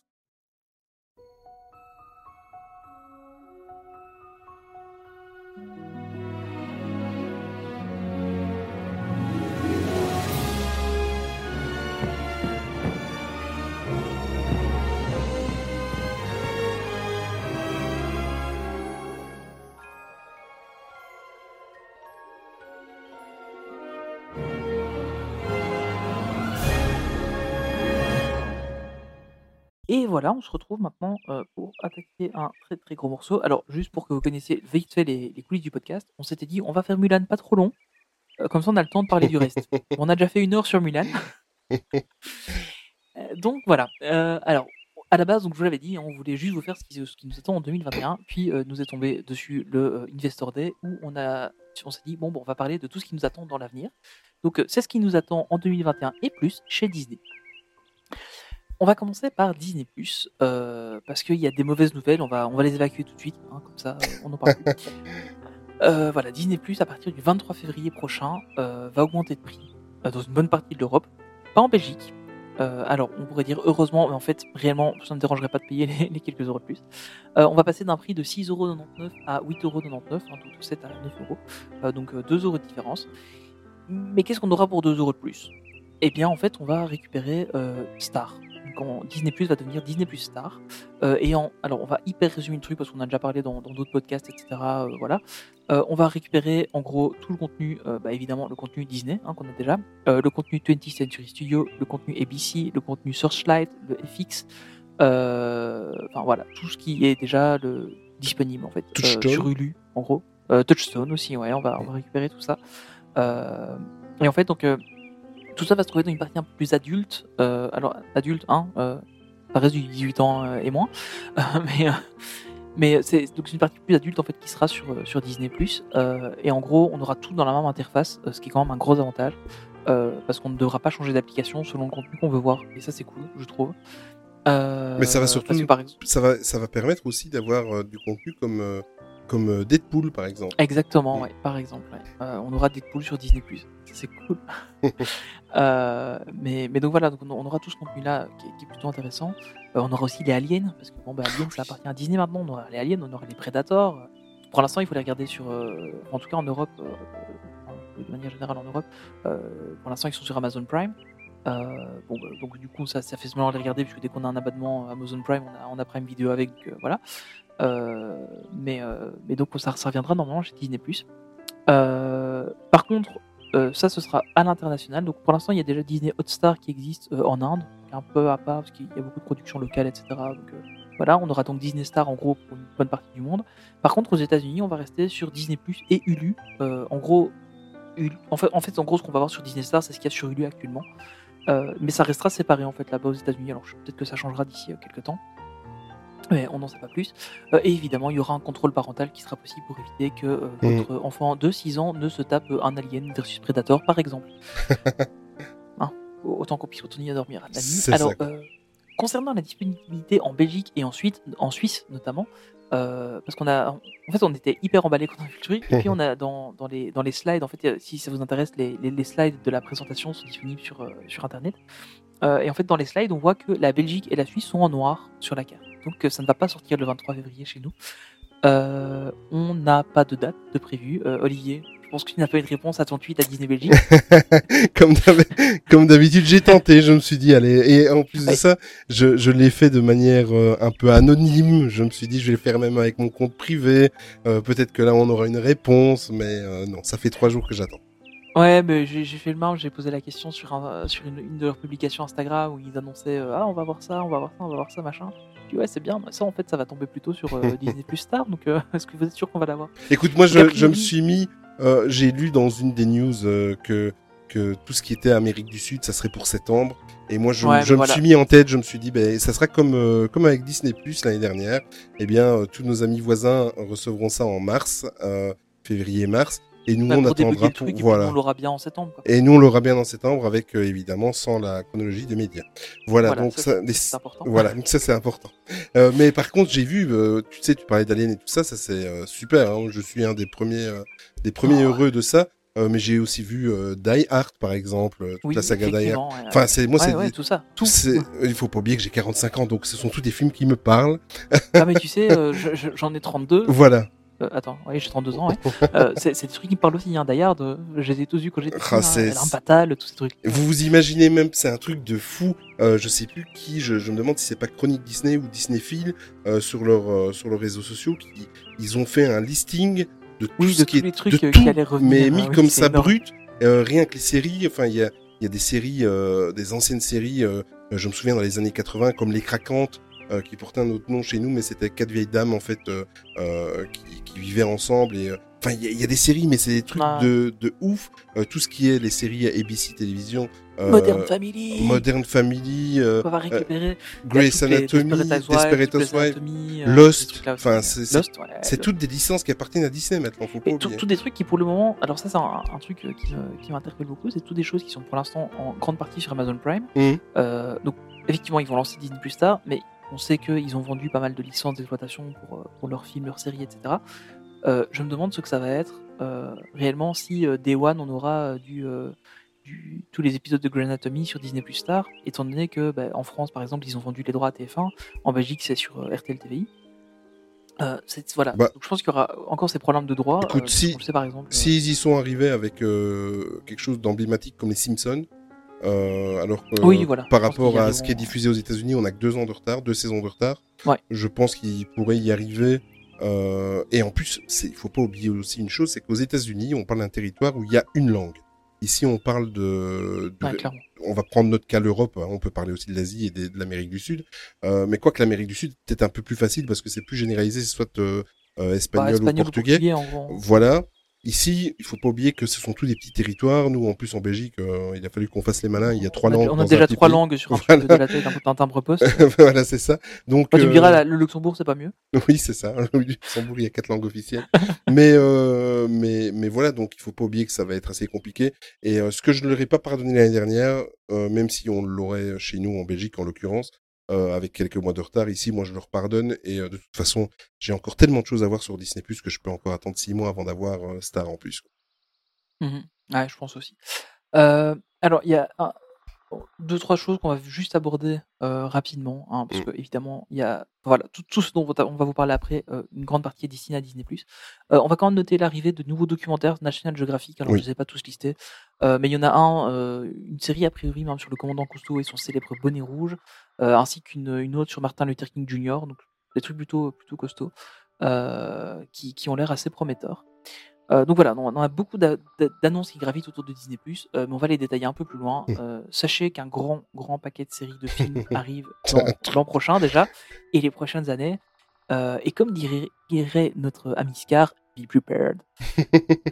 Parce qu'il y a, y a du lourd. Ah oui, il a Euh, dit très très lourd. Donc Olivier, on va commencer par les, les dessins animés Mm. Disney. C'est quand même le cœur de métier à la base de Disney. Euh, Vas-y, je te laisse Oui, euh, en ça. parler un peu. Mais en fait, il y a un dessin animé qu'on attend tous pour le début, euh, enfin en tout cas le premier trimestre, la première partie de, de l'année prochaine.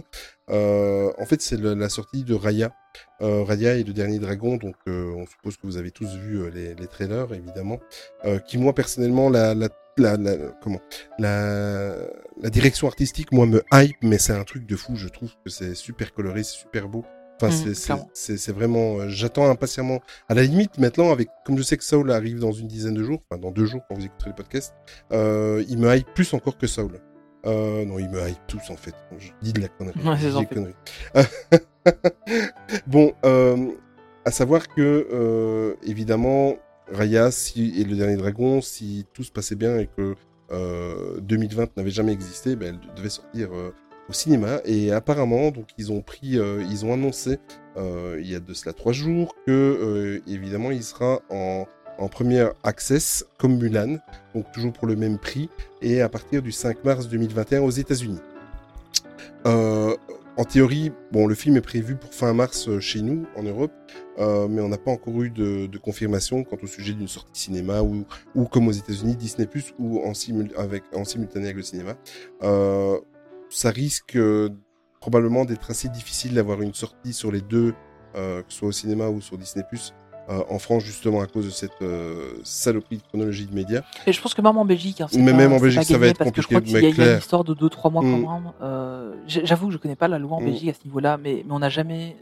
Je pense que même quand il y a une sortie cinéma des trucs, on les, on les a quand même que quelques Mm. mois plus tard. Après, il faut prendre aussi en, en compte, bon, on n'arrête pas de nous, nous rabâcher les oreilles avec ça. Évidemment, le, le vaccin arrive, enfin, les vaccins, et euh, on ne sait pas encore euh, où on en sera au niveau de la situation sanitaire. Bon, ils disent tous, et il faut rester euh, logique, c'est pas parce qu'on va avoir une petite piqûre au mois de janvier ou au mois de février que le lendemain, on va se réveiller dans un, dans un monde euh, où tout est beau et tout est, est magnifique. Ah, Donc, seulement. si seulement, oui, on serait les premiers à signer tout de suite. Euh, donc, à mon avis, les six premiers mois de l'année sont encore compromis, mais bon, voilà. On ne sait pas trop. Euh, on va dire que une fois qu'on va commencer à confiner le monde, même s'il n'y a pas des vaccins encore pour tout le monde, euh, fin janvier, février, je pense qu'on va commencer à avoir des langues qui se délient et voir vers quoi on se dirige, que ce soit dans Ouais. le positif ou dans le négatif, et croisons les deux pour que ce soit positif. Euh, voilà, donc on, toutes les annonces ont été faites, évidemment. Euh, il faut, à part pour tout ce qui est prévu sur la plateforme de streaming Disney+, le restant en sortie de cinéma, ben on, on est comme vous, on avance sur, sur des œufs, euh, comme, on, dirait. Euh, par contre, une autre annonce, et euh, même si on a vu qu'un petit trailer de 30 secondes qui, avec juste un gros plan sur une maison et une petite ambiance sud-américaine, on a eu l'occasion de, voir Encanto, donc qui est une histoire qui se déroulera en Colombie. Euh, sur des chansons et ça rien que ça moi ça me je suis fan de ce mec c'est pour ça que celle-là, je l'ai mis chez toi. c'est gentil Je mais ça te ferait plaisir. mais euh, Lin Manuel Miranda, donc euh, c'est euh, c'est- le compositeur, chanteur, euh, interprète, acteur, euh, euh, que ce soit pour les films, les comédies musicales. On l'a vu dans Marie, dans le, le remake de, de le reboot de Mary Poppins il y a deux ans. Euh, Manuel Miranda, c'est vraiment le, c'est pour le moment dans, dans chez Disney, c'est au niveau musical, c'est le dieu. Voilà, euh, il y a y a rien d'autre. Je suis super super fan. Il est sur plein d'autres projets. En l'occurrence, c'est lui aussi qui va s'occuper des musiques de euh, du live action euh, La Petite Sirène. C'est voilà, rien que ça, merci de me l'avoir donné. et le film donc en Encanto sera réalisé en fait par Byron Howard et Jared Bush, à qui l'on doit déjà Zootopie. Euh, et apparemment, on suivrait l'histoire d'une euh, d'une petite fille et de sa famille euh, dotée de pouvoirs magiques. Euh, moi, en tout cas, on n'a pas vu grand-chose. Hein. Ils ont juste fait quelque chose pour qu'on ait quelque chose à mettre sous la dent. Mais même chose, je trouve que que ce soit Pixar ou Disney, ils se dirigent vers une je sais pas, une, une patte graphique, moi, qui me, qui me plaît beaucoup, c'est très coloré. Ouais, Euh, ça commence à... ouais. On commence vraiment à voir un truc, ouais. C'est, un petit peu comme euh, avec, euh, ils sont très sud, Amérique du Sud aussi pour le moment. Euh, ouais, bah, avec, ça, c'est clairement, ça fait penser à Coco. ah, hein. oui, exactement. Et euh, mais moi, je, l'Amérique du Sud, Encanto, euh, Manuel Miranda, euh, réalisé par ceux qui ont fait Zootopie, moi, je pense que ça va être quelque chose, euh, comme d'habitude, euh, énorme. Ouais, clairement. Euh, alors, bah, du coup, en parlant de Zootopie, hein, euh, on va avoir droit à une série euh, sur notre duo dufteux préféré. Euh, on aura aussi droit à une série sur Vaiana. Alors, celle-là, par contre, elle est prévue pour 2023-2024. Je pense que c'est la dernière qui sortira. Euh, on aura une série sur Tiana, et ça, je trouve ça super cool. Euh, on aura aussi une série Baymax. Bon, voilà, on en avait déjà une hein, sur Mhm. Baymax et les nouveaux héros. La, la série était plutôt marrante. Mais là, c'est une série qui apparemment sera vraiment centrée sur Baymax. Je sais pas trop à quoi s'attendre. Et alors, on aura une série qui s'appelle. Alors, je, excuse-moi pour la prononciation parce que c'est très certainement très mauvais. C'est Iwaju, euh, qui serait une série de science-fiction coproduite avec une compagnie africaine qui s'appelle Kugali. Euh, et en fait, euh, je trouve ça pas mal. On a vu quelques, quelques toutes petites images. C'était plutôt pas mal. Et, je trouve ça bien qu'ils commencent à faire des productions un peu plus locales aussi. en tout cas, à s'associer avec des, des choses un peu plus locales. Donc voilà, trouve que, que ça a salué. Alors honnêtement, moi, la série Zootopie, je l'attends avec hyper impatience parce que j'ai adoré l'univers de la série. Idem. Et la série Vaiana, euh, enfin, je préfère l'appeler Moana perso parce que je l'ai, voilà, vu en anglais en premier, du coup, euh, voilà. Mais, mais je me demande vraiment euh, ce qu'ils vont aller chercher. Autant Tiana, bah, il y a, y a vraiment moyen de faire quelque chose d'Utopie aussi. Pour, autant pour moi, Vaiana, la, la série, enfin, le, le film se terminait bien en fait. Et euh, je voyais pas trop une suite. Donc, euh, j'avoue, je suis, je suis mitigé. Par contre, euh, tu vois, la série Vaiana et Tiana, euh, me, sincèrement, j'ai surtout, euh, j'ai re- j'ai regardé en fait la conférence qu'il y, a eu- et j'ai surtout relevé quelque chose. J'ai dû, parce que je, pratique pas, enfin, j'ai quand même, j'ai un anglais assez, assez bien, voilà. Mais il y a une phrase qui m'avait fait tiquer en fait quand j'ai regardé. j'ai été la revoir en fait en version sous-titrée, enfin voilà. En fait, Tiana et Vaiana, ces deux séries-là vont être énormément axées sur euh, les musiques aussi. Euh, et, Oui. c- et ça, ça me plaît. Euh, apparemment, ils vont vraiment mettre le, le, le, le point sur, sur les, les musiques et il y aura des nouvelles musiques à chaque épisode. Enfin, moi, franchement, ça, ça me, ça, ça me. Ouais, clairement. Je pense qu'il y, a- y a- y a du lourd. Bon, on va pas partir très très loin. On va aller faire un petit tour du côté de Pixar. Alors, le, premier truc, bon, on en a déjà parlé, hein, c'est que Lucas, euh, donc euh, ce nouveau film des studios à la lampe de bureau que l'on affectionne particulièrement, Ah bon? euh, sortira l'été 2021.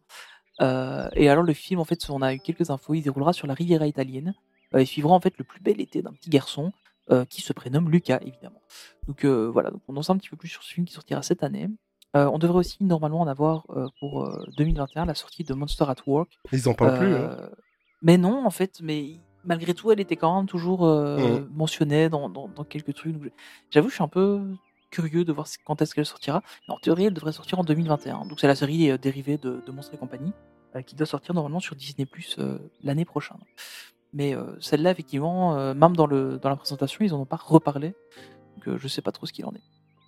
Oui, et par contre, ce qu'on aura, bon, ça c'est un petit peu plus tard, on, on reste chez, chez Pixar, ça sera plutôt en 2022. Euh, ça c'est quelque chose, quand j'ai vu le trailer, je, je me suis pincé pour... euh, euh, ça, ça fait partie Ouais. de mes personnages préférés, mais on aura en fait euh, un nouvel animé avec euh, Buzz l'éclair comme, comme héros. Il sera même un petit peu euh, beaucoup plus sérieux hein, de ce qu'ils ils ont laissé entendre. Et en fait, ça sera tout simplement l'origine story de, de Buzz l'éclair, donc euh, le fameux pilote d'essai qui a inspiré ce jouet. Et ça sera Chris Evans. Donc, est-ce qu'on présente Chris Evans? J'aime bien. Ça m'a fait, ça, ça me fait rire la, petite- la petite note que tu as mis. je me suis dit que ça te plairait comme ça. Euh, mais Chris Evans, bon, évidemment, c'est notre Captain America, mais Tony, dans le déroulé du, du podcast, a mis une petite note qui vient de me faire rigoler. Euh, évidemment, euh, Chris Evans, est-ce qu'on parle de lui quand il a, il a fait la torche dans la première adaptation des 4 Fantastiques? Euh, surtout les 4 Fantastiques qui, qui risquent de, de très très vite arriver également. Ah, ne Euh, spoil pas la suite du podcast, Je ne spoil pas. Mais euh, voilà, c'est une très très belle euh, phrase que tu as mis là. Euh, en version originale, il semblerait qu'il aura une ligne de dialogue, euh, plus de lignes de dialogue que Groot. Mais j'espère bien pour lui. j'espère bien pour lui. Mais mais ça, blague à part, c'est ça c'est c'est aussi quelque chose. Je me demande ce qu'ils vont en faire. Et connaissant Pixar, je pense qu'ils vont en faire quelque chose de de, super et de bien. Euh, par contre, Pixar, là, pour le moment, ils, sont en train de, de délier les langues et ils sont en train de nous dire euh, plein de choses qui arrivent. Euh, encore toujours pour 2022, leur, prochain long métrage animé prévu pour cette année-là sera Turning Red. Donc voilà, si tout se passe bien, ça sera dans les salles de cinéma évidemment. Et ça racontera en fait l'histoire d'une jeune fille qui se transforme en panda roux lorsqu'elle se met en colère. Et ça, ça a Euh, l'air trop fort. oui, ça a l'air très très bien et, et rien que le visuel, moi la petite fille euh, me, plaît- Ouais, moi ça va. me plaît énormément. Candy a vu le visuel euh, passer Mm. sur Facebook, mais je vais pas encore parler de, de, de ça. Puis elle a vu le visuel passer, puis elle me dit, tiens, c'est quoi ce truc avec un panda rouge géant? Ouais. Puis du coup, j'ai vite fait expliquer le pitch, elle me dit, oh, mais ça a l'air trop génial, un Et- ça va être très bien. Et je pense que ça va être euh, euh, très euh, très basé sur l'humour. Enfin, mais euh, sincèrement, si en tout cas s'ils le font comme ça, ça va être juste euh, ça va être juste euh, magnifique. Et j'aime bien la petite note que tu m'as mis encore une fois dans le. Un petit air de Radma et demi. Ben oui, évidemment. Euh... Et, enfin, moi ça. Ceux qui ont la rêve, ça ne nous rajeunit pas. Oui, voilà. Moi, ça me, oui, ça me parle, euh, mais là, ils ont, ils ont tapé dans le mille. Euh, au niveau des séries aussi, euh, il y en a une qui me plaît particulièrement. C'est une série sur Doug euh, et, me, et Monsieur Frederiksen. Donc Doug, c'est le chien qui parle avec son collier là dans, dans là-haut. Évidemment, on vous le présente plus. Euh, c'est un truc de fou parce que ça aussi, Doug fait partie d'un de mes personnages préférés. Euh, J'adore ce personnage. Ah, moi aussi, je le trouve trop Euh, génial. il est tellement tendre, il est tellement euh, euh, na- Oui, Pardon, il tel... Enfin, moi, c'est un personnage qui me touche, mais presque, euh, il, il m'émeut parce qu'il il, il est serviable. Il Non, est non, c'est un chien, c'est pas un émeu. Ou- Quoi Allez, je te... Ah, ouf, non, ouh non, là non, là. je te laisse finir le Ah, podcast. il est en grande forme. non, mais blague à part, c'est c'est quelque chose qui, qui, qui m'a hypé tout de suite. Euh, c'est un, c'est un truc de fou. Et aussi, également, une nouvelle série Cars.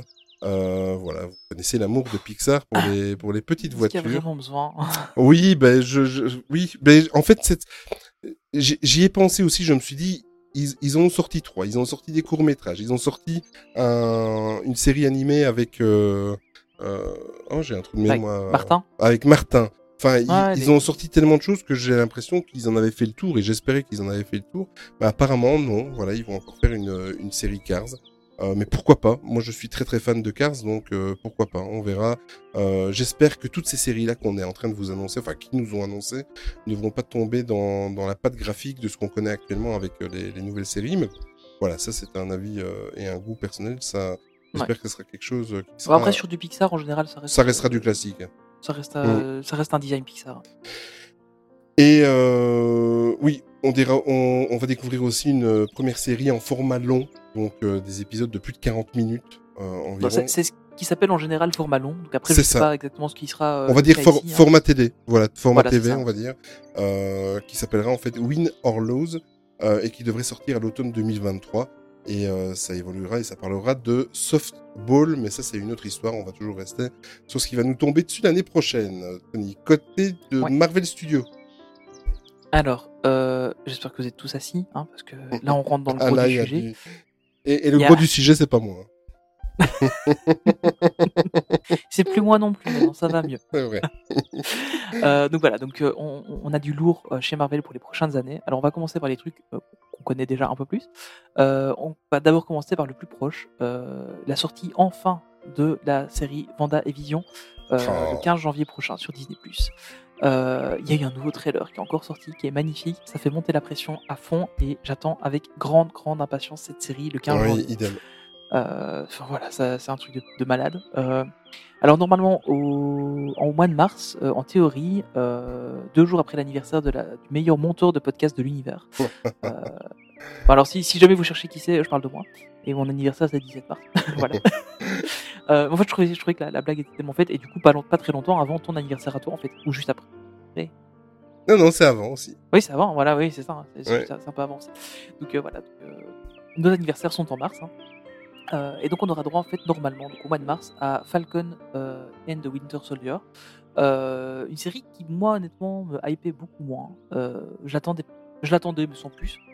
Euh, mais par contre avec vu le dernier trailer, ah, ça a l'air d'être du lourd. hein. Ah, ce trailer, euh, c'est cette, euh, cette, quand il vole dans le canyon là qui se fait, mais c'est un Ouais, truc de exactement la scène que, que je, je- à laquelle je pensais. C'est un truc de, ça, ça a l'air d'être un truc assez costaud. Et très, très honnêtement, moi, c'était pas la série qui me bottait le plus, parce que de base, enfin voilà, les, le personnage de Captain America m'intéresse moins. Je suis vraiment plus sur des personnages plus fantastiques. Euh, ben, mon personnage préféré dans. Iron Man dans, euh, chez, chez Marvel. Euh, mais, mais là, par contre, ils ont quand même réussi à sortir un truc qui, qui est très intéressant. Et de ce qu'on voit du trailer, ils tombent pas dans la facilité de ouais, en fait, c'est Falcon qui devient le nouveau Captain America. En fait, non, le bouclier a l'air d'être vraiment un symbole euh, qui vont qui vont exploiter d'une manière ou d'une autre. Donc je trouve, je trouve ça plutôt je trouve ça plutôt sympa et j'ai vraiment hâte de la découvrir. Donc euh, normalement rendez-vous euh, au mois de mars. Oui, complètement. Et que serait Marvel Studios sans leurs films Parce que évidemment, malgré Ils en font quand ils même en- toujours. Ils en font encore. Oui, exactement. Le 5 mai, euh, c'est la date normalement de sortie de Black Widow, qui a déjà été reportée plusieurs fois, vous le savez. Donc, euh, comme on vous a dit, on ne sait pas trop si ça sera au cinéma ou sur Disney+. L'avenir nous le dira, euh, et à mon avis très rapidement. Et en début de, de l'été prochain, on retrouvera aussi un nouveau héros, Shang-Chi et la légende des 10 anneaux, qui devrait normalement en plus introduire un nouveau héros et nous présenter le vrai, véritable mandarin. Euh, on devrait voir en novembre 2021 The Eternals, que j'attends euh, énormément parce que j'aime bien Mhm. découvrir de nouvelles choses, même si je connais un petit peu euh, cette histoire. Surtout que c'est du lourd. Hein. Ouais, surtout Les que c'est euh, On- c'est gros chez Marvel. hein. c'est énorme. Et avec un peu de chance, on saura pourquoi ils sont pas venus donner un coup de main aux Avengers contre Thanos. C'est vrai qu'aussi quand on, pense à c'est un pan entier qui arrive. hein, Là, c'est un, un énorme ça, pan que- de Marvel qui arrive. Thanos est théoriquement un éternel. Euh, enfin, c'est un des derniers éternels, etc. Donc euh, je- je- c'est assez. euh, je pense que c'est- assez pertinent comme film, je pense. Ouais. Euh, en fin d'année, on aura droit donc au, au troisième volet des aventures de, de, de Spider-Man. Avec toutes les annonces qui sont évidemment tombées depuis un moment, on s'attend vraiment à, à une débauche de lanceurs de toile. En plus, il y a tellement d'annonces. C'est pour ça que je, je marque un temps d'arrêt parce que euh, on parle du multivers, on parle. J'ai lu une annonce euh, entre parenthèses, c'est ce matin ou hier, euh, justement parce que comme vous le savez dans le dernier podcast, on vous en a parlé, mais Netflix et Daredevil c'est terminé, complètement terminé. Ils oui, c'est vrai, aussi. ils ont récupéré les droits et j'ai lu donc en plus d'avoir les trois versions des Spider-Man qui pourraient venir dans un système de multiverse dans le troisième épisode, d'anciens acteurs de la première trilogie qui vont être présents. On a appris que apparemment Daredevil ferait une apparition aussi euh, dans, dans le troisième Spider-Man, euh, en tout cas de. Et garderait le même acteur. et il garderait le même acteur. Ça, Mais c'est un truc de fou. Ce, ce film, si- s'il y a un film Marvel euh, événement je l'année pense qu'il va prochaine, faire 12 heures en fait. oui c'est ça. à, à la base, ils se sont dit, ouais, on va faire un, un nouveau Spider-Man, on va le faire Mm. 2 heures, 2 heures et demie. Et puis ils ont écrit le, le script. C'est un peu comme nous, les podcasts. On dit, bon, on va faire un podcast, on va, on va viser 1h30. Et puis en fait, il finit à 3 heures. Mm, oui, oui, c'est ça. Mais c'est, juste, euh, si en plus de ça, ils viennent coupler euh, Mais vous vous rendez pas compte, là ça commence avec Daredevil, mais euh, il faut pas oublier qu'il y a eu du Luke Cage, il y a eu de euh, The Defender, enfin c'est un truc de ce qu'ils sont en train de nous préparer chez Marvel, c'est un truc de fou. Je ne dis pas attention, je n'ai pas dit que The Defender, Luke Cage, etc. euh, Jessica Jones arrivait, hein, j'ai pas dit Non, ça. pour l'instant, Je dis, voilà, c'est une que- supposition. que Euh, ouais. Voilà, s'ils le font pour Daredevil, on peut imaginer que si dans 3, 4, 5 ans, ils récupèrent petit à petit euh, les, les licences, je pense que euh, il y a un certain moment, il va falloir regarder le MCU. Celui qui va s'attaquer au MCU dans 20 ans, il va falloir qu'il prenne une encyclopédie avec lui parce qu'il va avoir Bah, du travail. hein. C'est un peu comme maintenant, quelqu'un qui veut commencer les comics. C'est ça. tu sais plus comment c'est au début, en fait. C'est ça. impossible. Il faut que tu commences par un arc scénaristique et tu commences à, à découvrir un petit peu, puis tu en lis un autre. Genre, en général, le, le gros qu'on commence à, à lire, c'est Civil War ou Secret Wars éventuellement. C'est ça, Secret oui. Wars, on va en reparler. Euh, mais, euh, mais clairement, tu, tu commences plus les comics avec le numéro 1 de Iron Man, par exemple. C'est impossible. Impossible. Ah oui, mais complètement impossible. Euh, Ou alors tu dois repartir avec des Spider-Man euh, Ultimate Spider- Spider-Man. Ou alors mais- faire les Ultimates, par C'est exemple. ça, ouais, voilà. Sinon, Non, aussi, ouais. sinon c'est c'est pire que Star Wars, hein, et là, largement. Ah oui, c'est clair. Alors, en fin 2021-2022, on n'a pas trop de date de, sortie bien spécifique. Euh, une série, ben, je pense que tu es comme moi, tu l'attends fortement. Oui C'est la série Loki. Euh, on le savait déjà, hein, mais là, ce qui était bien, c'est que ça a été matérialisé euh, par un trailer. On savait que la série Loki allait démarrer à partir du moment où il attrape, où Loki, avec ses menottes, attrape le... Oh, j'ai un. Tesseract, La Tesseract, mer- merci Tony. Euh, et il est la pierre de l'espace. voilà, et il disparaît, et il, est transporté dans une autre dimension. Et on savait que ça allait commencer là, mais là, le fait de le voir, de revoir cette scène qui est, qui est mythique, sincèrement, euh, moi, ça m'a encore euh, euh, titillé encore plus. Donc, euh, euh, il faut aussi noter la présence de l'acteur Owen Wilson et surtout de la TVA. J'aime bien ta petite note. Pas la taxe de l'État, mais bien la Time Variance Authority. En fait, c'est pour ça qu'il faut pas me laisser écrire des, les, les ça. déroulés du podcast parce que je fous des vannes dedans et après à toi de débrouiller si tu les lis ou pas. je suis un monstre.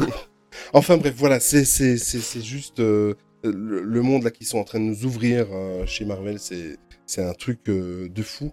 Euh, et il y a plein d'autres annonces euh, qu'on va plutôt survoler, Tony. qu'est-ce Ouais. que qu'est-ce qu'on a encore relevé en vrac Bah Qu'est-ce que t'as relevé? On en a déjà vite fait parler, on a Secret Invasion qui arrive, donc euh, à la base euh, c'est les, les Skrulls et Nick Fury en fait qui vont, qui vont se retrouver là-dedans. Euh, juste pour rappel, Secret Invasion c'est un arc scénaristique où on retrouve en fait, les- on se rend compte que les Skrulls sont en fait euh, dans la population humaine depuis très longtemps euh, et même certains Avengers en fait étaient des Skrulls. Donc, euh, voilà. Euh, on suppose en fait que la série va probablement remplacer la série Nick Fury euh, qui avait fait Ouais. l'objet de quelques rumeurs il y a quelques temps, parce que ça m'étonnerait franchement qu'ils fassent deux séries avec le même personnage en parallèle. Maintenant, on ne sait pas.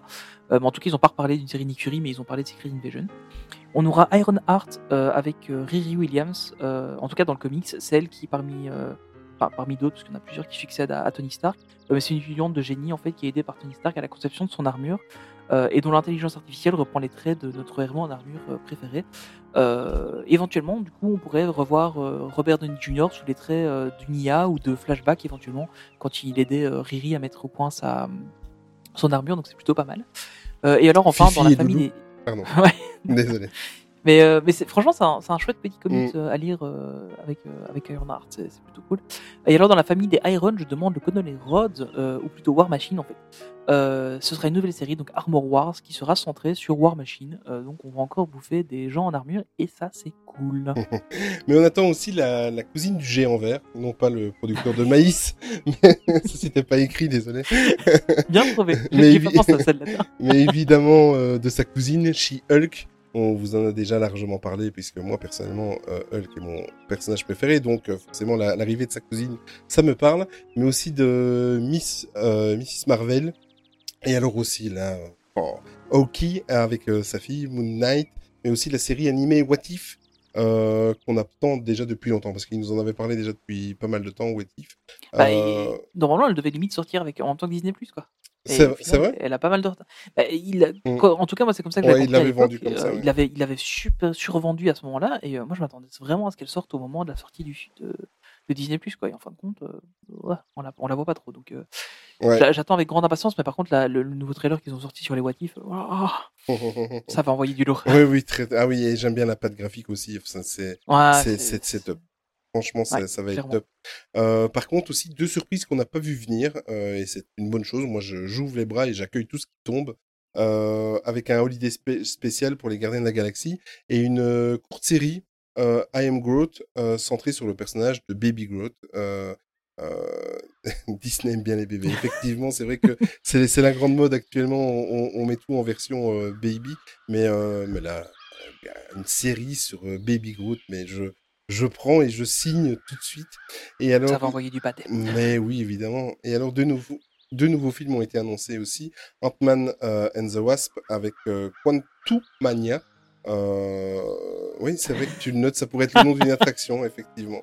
Euh, et alors, évidemment, euh, moi, je l'attends, enfin, finir, je sais, j'attends tout, quoi. En fait, on attend Mais tout. on attend tout. Mais l'arrivée euh, tant attendue des 4 Fantastiques dans le MCU, euh, il n'y a pas eu plus de détails, mais on sait que c'est voilà, c'est là, c'est brûlant, ça arrive, euh, et, euh, et ils vont effacer les, euh, les, deux films les- de merde, pardon. À la limite, les, deux premiers étaient pas trop mal. Ouais. Le reboot qu'ils ont fait. euh, bah, Ouais, j- j'avais bien aimé le surfeur d'argent. Moi, j'avais bien aimé. Mais oui, oui, le surfeur. Honnêtement, les, les deux, les deux premiers étaient bien. Jusqu'au surfeur C'est d'argent. vrai, ils ont j'ai été méchant, reboot, tu as raison. euh, ils ont fait un reboot qui était pas génial du tout. euh, vraiment pas très Ouais. bien du tout. avec des versions plus jeunes, des personnages, machin, etc. Que j'ai vraiment pas aimé. Euh, et du coup, bah là, ici, euh, je pense qu'ils voilà, ils l'intègrent au MCU. Donc ils vont faire un truc, euh, ils vont faire un truc cool. Je pense. J'espère. Et qui dit podcast, on va pas, on va pas euh, torturer Tony plus longtemps que, que ça, mais évidemment, il va nous parler un petit peu de ce qui va se passer du côté de Lucasfilm. Ouais, et euh, parce que Lucasfilm, c'est pas que Star Wars, euh, parce que même si la franchise euh, de la guerre des étoiles est la plus importante du studio, il n'y a pas que ça. On va d'abord vous parler euh, quand même hein, de Star Wars, on va commencer par ça, mais il y a d'autres trucs, vous inquiétez pas. Tout d'abord, en 2023, on aura droit à un film sur Rock Squadron qui sera réalisé par Patty Jenkins, Ah oui. qui est la réalisatrice de Wonder Woman. Alors, honnêtement, enfin, on a vu que le premier Wonder Woman jusqu'à présent, mais euh, à part la fin qui est complètement délirée, mais on sait que ça vient de l'univers du DC euh, Cinematic Universe. Euh, donc le film euh, devrait être très bien parce que je trouve que c'est une très bonne réalisatrice. Euh, et le film sera probablement, enfin en tout cas j'espère, inspiré des romans à succès de l'ancien univers étendu, euh, parce que Rogue Squadron, il y avait un paquet, un paquet de, enfin il y avait, c'était la série des X-wing en fait, mais Rogue Squadron devrait devrait s'en inspirer, j'espère. Donc j'attends ça avec grande impatience. Mm. Et un autre film a été annoncé. Alors là, celui-là, c'était des rumeurs et quand ils ont confirmé, j'ai trouvé ça tellement incroyable. Euh, on a appris donc, que Taika Waititi, euh, qui a réalisé notamment Thor 3, qui va réaliser Thor 4, qui a réalisé euh, quelques épisodes du Mandalorian, Mandalorian, ouais. euh, qui a fait euh, Jojo Rabbit euh, aussi. Mm. Euh, on voit un peu le, le, le réalisateur qui est un peu décalé quand même. Euh, va réaliser un film qui normalement devrait sortir a priori en 2025. Euh, et alors, il y a, ça c'est les mots de Kathleen Kennedy qu'on a traduit en français pour euh, votre plus grand confort.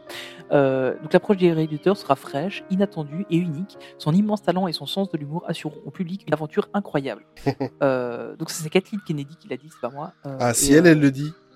Ouais, voilà. C'est honnêtement, je, je suis très très impatient de voir ça. Par contre, plus aucun mot sur la trilogie prévue de Ryan Johnson. Donc voilà, ni d'ailleurs celle de, des réalisateurs de, enfin des showrunners de, comment, de, ah la série Game of Thrones. Game Voilà, of on en a plus entendu parler non. plus. Que, voilà, je, je lançais pas trop, mais Taika Waititi aux commandes d'un Star Wars, ouah, ça va envoyer lourd. Alors, une autre série mythique des studios euh, Lucasfilm, euh, la deuxième, on va dire celle qui arrive juste après euh, Star Wars quand on parle d'eux, c'est Indiana Jones avec euh, l'arrivée d'un euh, d'un cinquième volet parce que j'ai même pas envie de parler du quatrième pour moi il a jamais existé. Euh, on va dire que c'est un 4 bis. c'est un 4 bis, c'est ça, c'est le véritable quatrième en fait. C'est la version réussie du quatrième. c'est ça. Et euh, bah, évidemment, on va retrouver Harrison Ford qui va endosser le, le rôle de notre Dr. Jones euh, pour la dernière fois. Euh, ça, c'est sûr et certain. Ouais, il a annoncé que ce son Il l'a annoncé, oui. Euh, le film est prévu pour l'été euh, 2022. Euh, au niveau des séries, euh, là, on sera encore gâté. En plus, c'est bien que tu m'as donné euh, cette partie-là de, de, de la news parce que euh, je suis plus amoureux des séries, de ce qui est en train d'arriver, de ce qui est de The Mais c'est pour ça, tout était Mais prévu. c'est bien, c'est bien, tout était écrit, euh, avec évidemment une troisième saison pour euh, notre ami Mando, euh, que je vais attendre impatiemment. Et ensuite également suivra euh, une série sur Cassian Andor, où l'on suivra les, les aventures de, de l'espion rebelle découvert dans Rogue One. On y retrouvera ensuite, celle-là aussi elle me hype bien, Oh la oui. série Obi-Wan Kenobi, où... euh, Avec ah, une annonce de folie. ça, c'est un truc de fou. En plus, en moi, j'étais tellement content de te la mettre en, en privé. Et je me dis, ah oui, il l'a déjà vu. Bah, effectivement, oui. il l'avait déjà vu. Euh, où l'annonce a été faite que Hayden Christensen reprendra son rôle sous le, donc, sous le masque de Dark Vador. Euh, voilà, ça c'est. Vous avez vu toutes les annonces, mais c'est un truc de fou.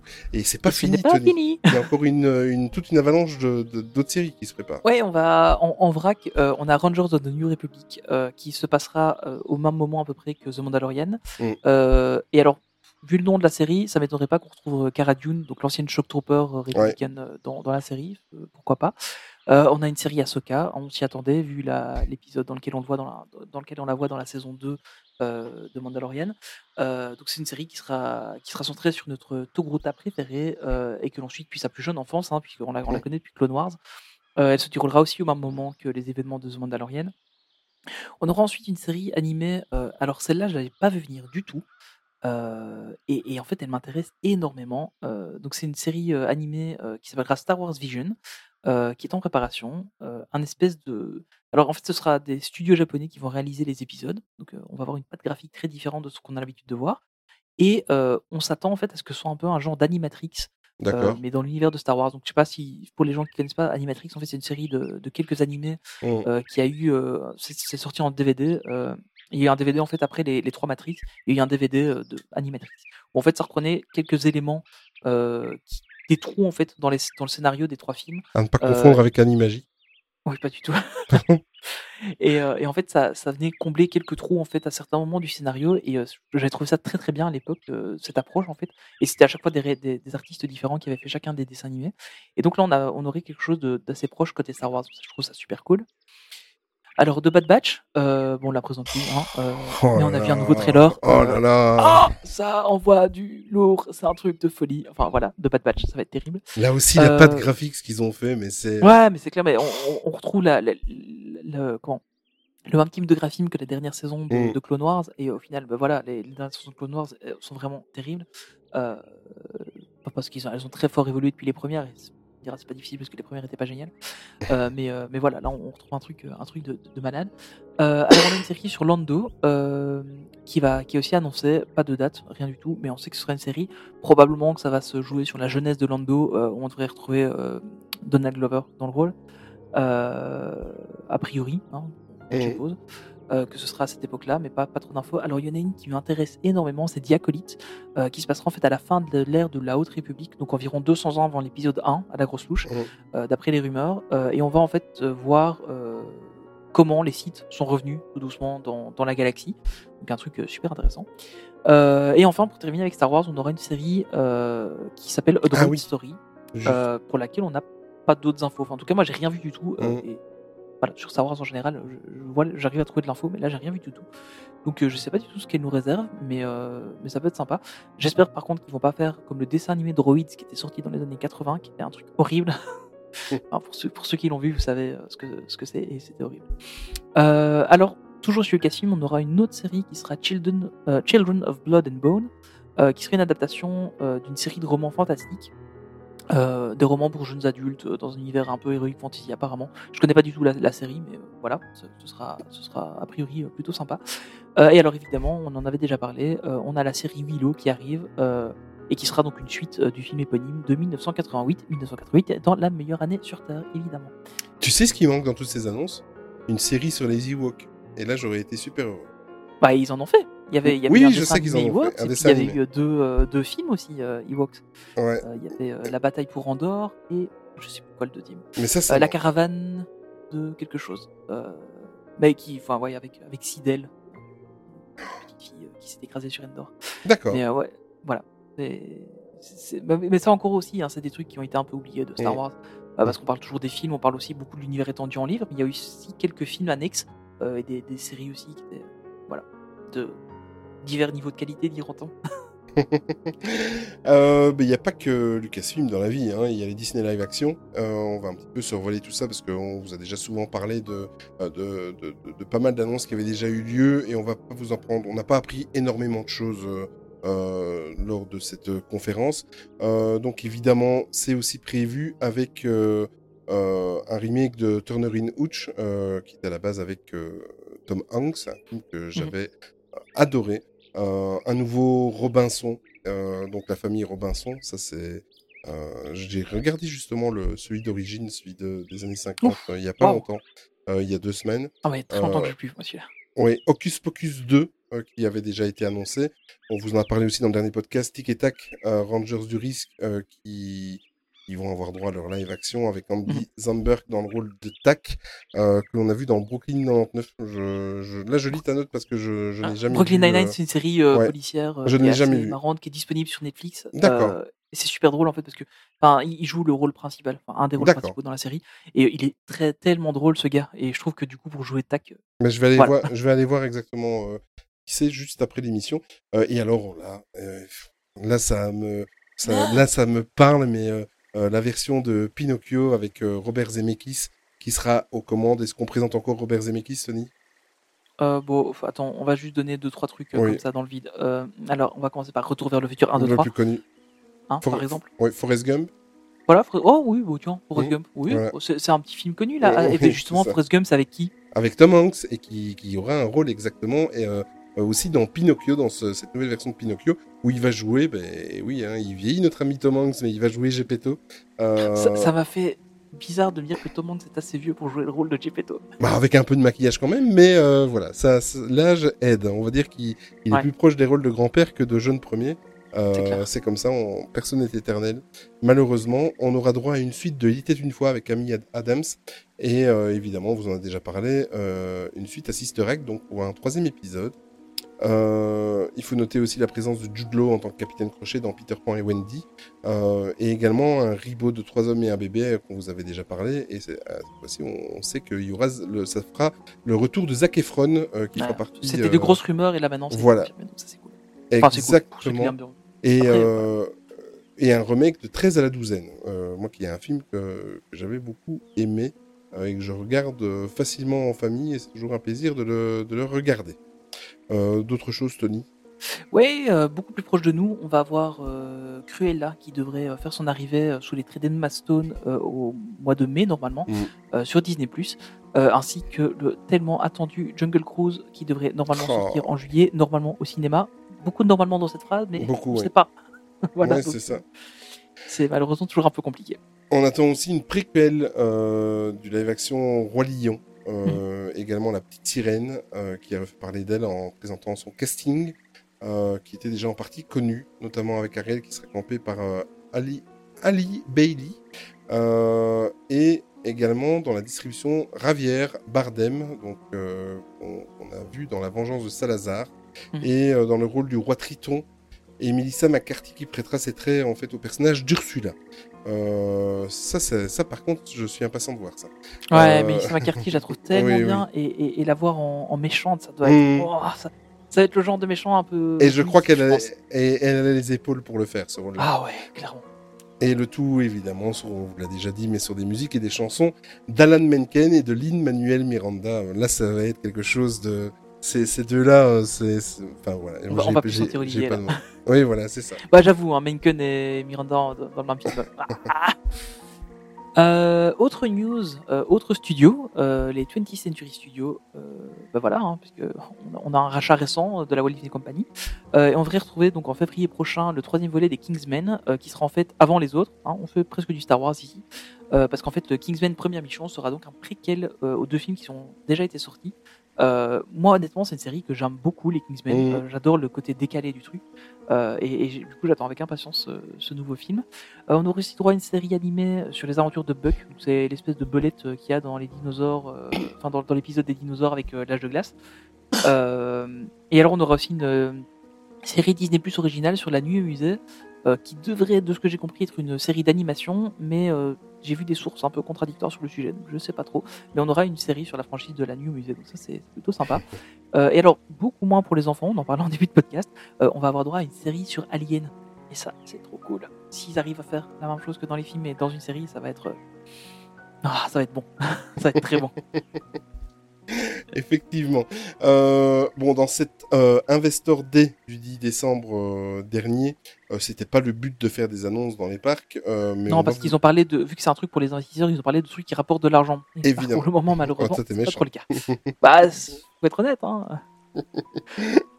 Euh, bon, mais par contre, on va quand même faire une petite aparté et vous, parler de deux, trois choses qui sont assez importantes pour l'année prochaine. Euh, Et on espère que ça, qu'on les aura en tout cas. Euh, une petite annonce le 13 février, donc pour la réouverture du parc.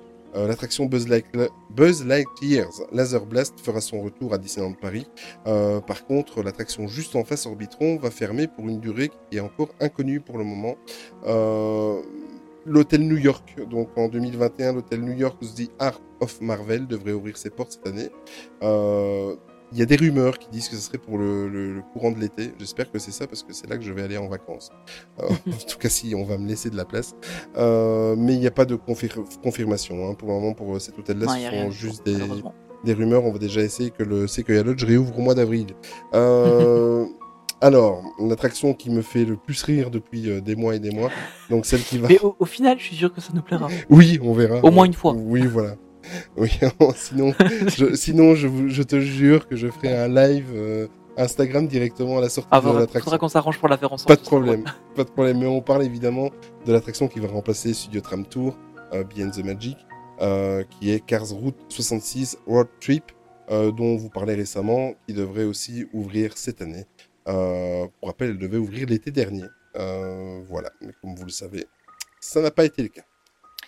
On va faire un petit tour de l'autre côté de l'Atlantique en parlant de la Floride. Euh, on devrait notamment pouvoir bientôt séjourner à bord d'un hôtel.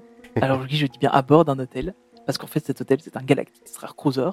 Euh, alors bon évidemment on va vite évacuer le problème du prix. hein. On parle de 3000 dollars à peu près pour 3 jours et 2 nuits. hein. Mais Ouais. voilà c'est un hôtel Star Wars dans lequel on va vivre une expérience unique, euh, limite roleplay etc. Donc euh, voilà. On- on- quand on a, on ne compte pas. Euh, donc normalement, euh, ça ce sera pour, pour l'été prochain, en théorie. Euh, notons aussi en 2021, théoriquement, hein, toujours, euh, l'arrivée de l'attraction Ratatouille, euh, qui sera donc euh, disponible à Epcot, ainsi que l'attraction des Guerriers de la Galaxie, ou toujours à Epcot, euh, pour lequel notamment on avait vu il y a quelques temps euh, Ouais. la présentation des comment des des trains, voilà, pardon, des, des trains du coaster. Donc euh, voilà, euh, des nouveautés pour Epcot, ça c'est c'est plutôt bien. Et sur la côte ouest, mais du côté de la Californie, donc euh, si évidemment le parc réouvre un jour, parce qu'il a le triste record de, de durée de fermeture du parc, il est toujours pas réouvert et on, on parle de plus en plus que ça ne le sera pas avant la fin du premier trimestre de, de l'année qui arrive. Euh, normalement devrait ouvrir cette année euh, le Ravengers Campus, euh, qui, euh, qui était prévu euh, pour l'été dernier également. Euh, par contre, Avengers Campus du côté de Disneyland Paris, on n'a pas d'informations pour le moment sur une date d'ouverture euh, de ce land de jumeaux. On va, Non, on, a, on on avait va vu quelques ça. photos, mais, Voilà. Mais rien de plus malheureusement. Mais rien de plus. On va déjà essayer de, de, de réouvrir le parc et d'y aller déjà une première journée qui risque, à mon avis, d'être euh, assez euh, chaude du côté de l'émotion. En tout cas pour ma Ouais. part et pour la plupart des, des fans Disney. Voilà, j'espère qu'on a fait un petit peu le tour. On sait que voilà, c'était plus un épisode euh, euh, pour se rapprocher de Noël et pour terminer cette année. faire un petit...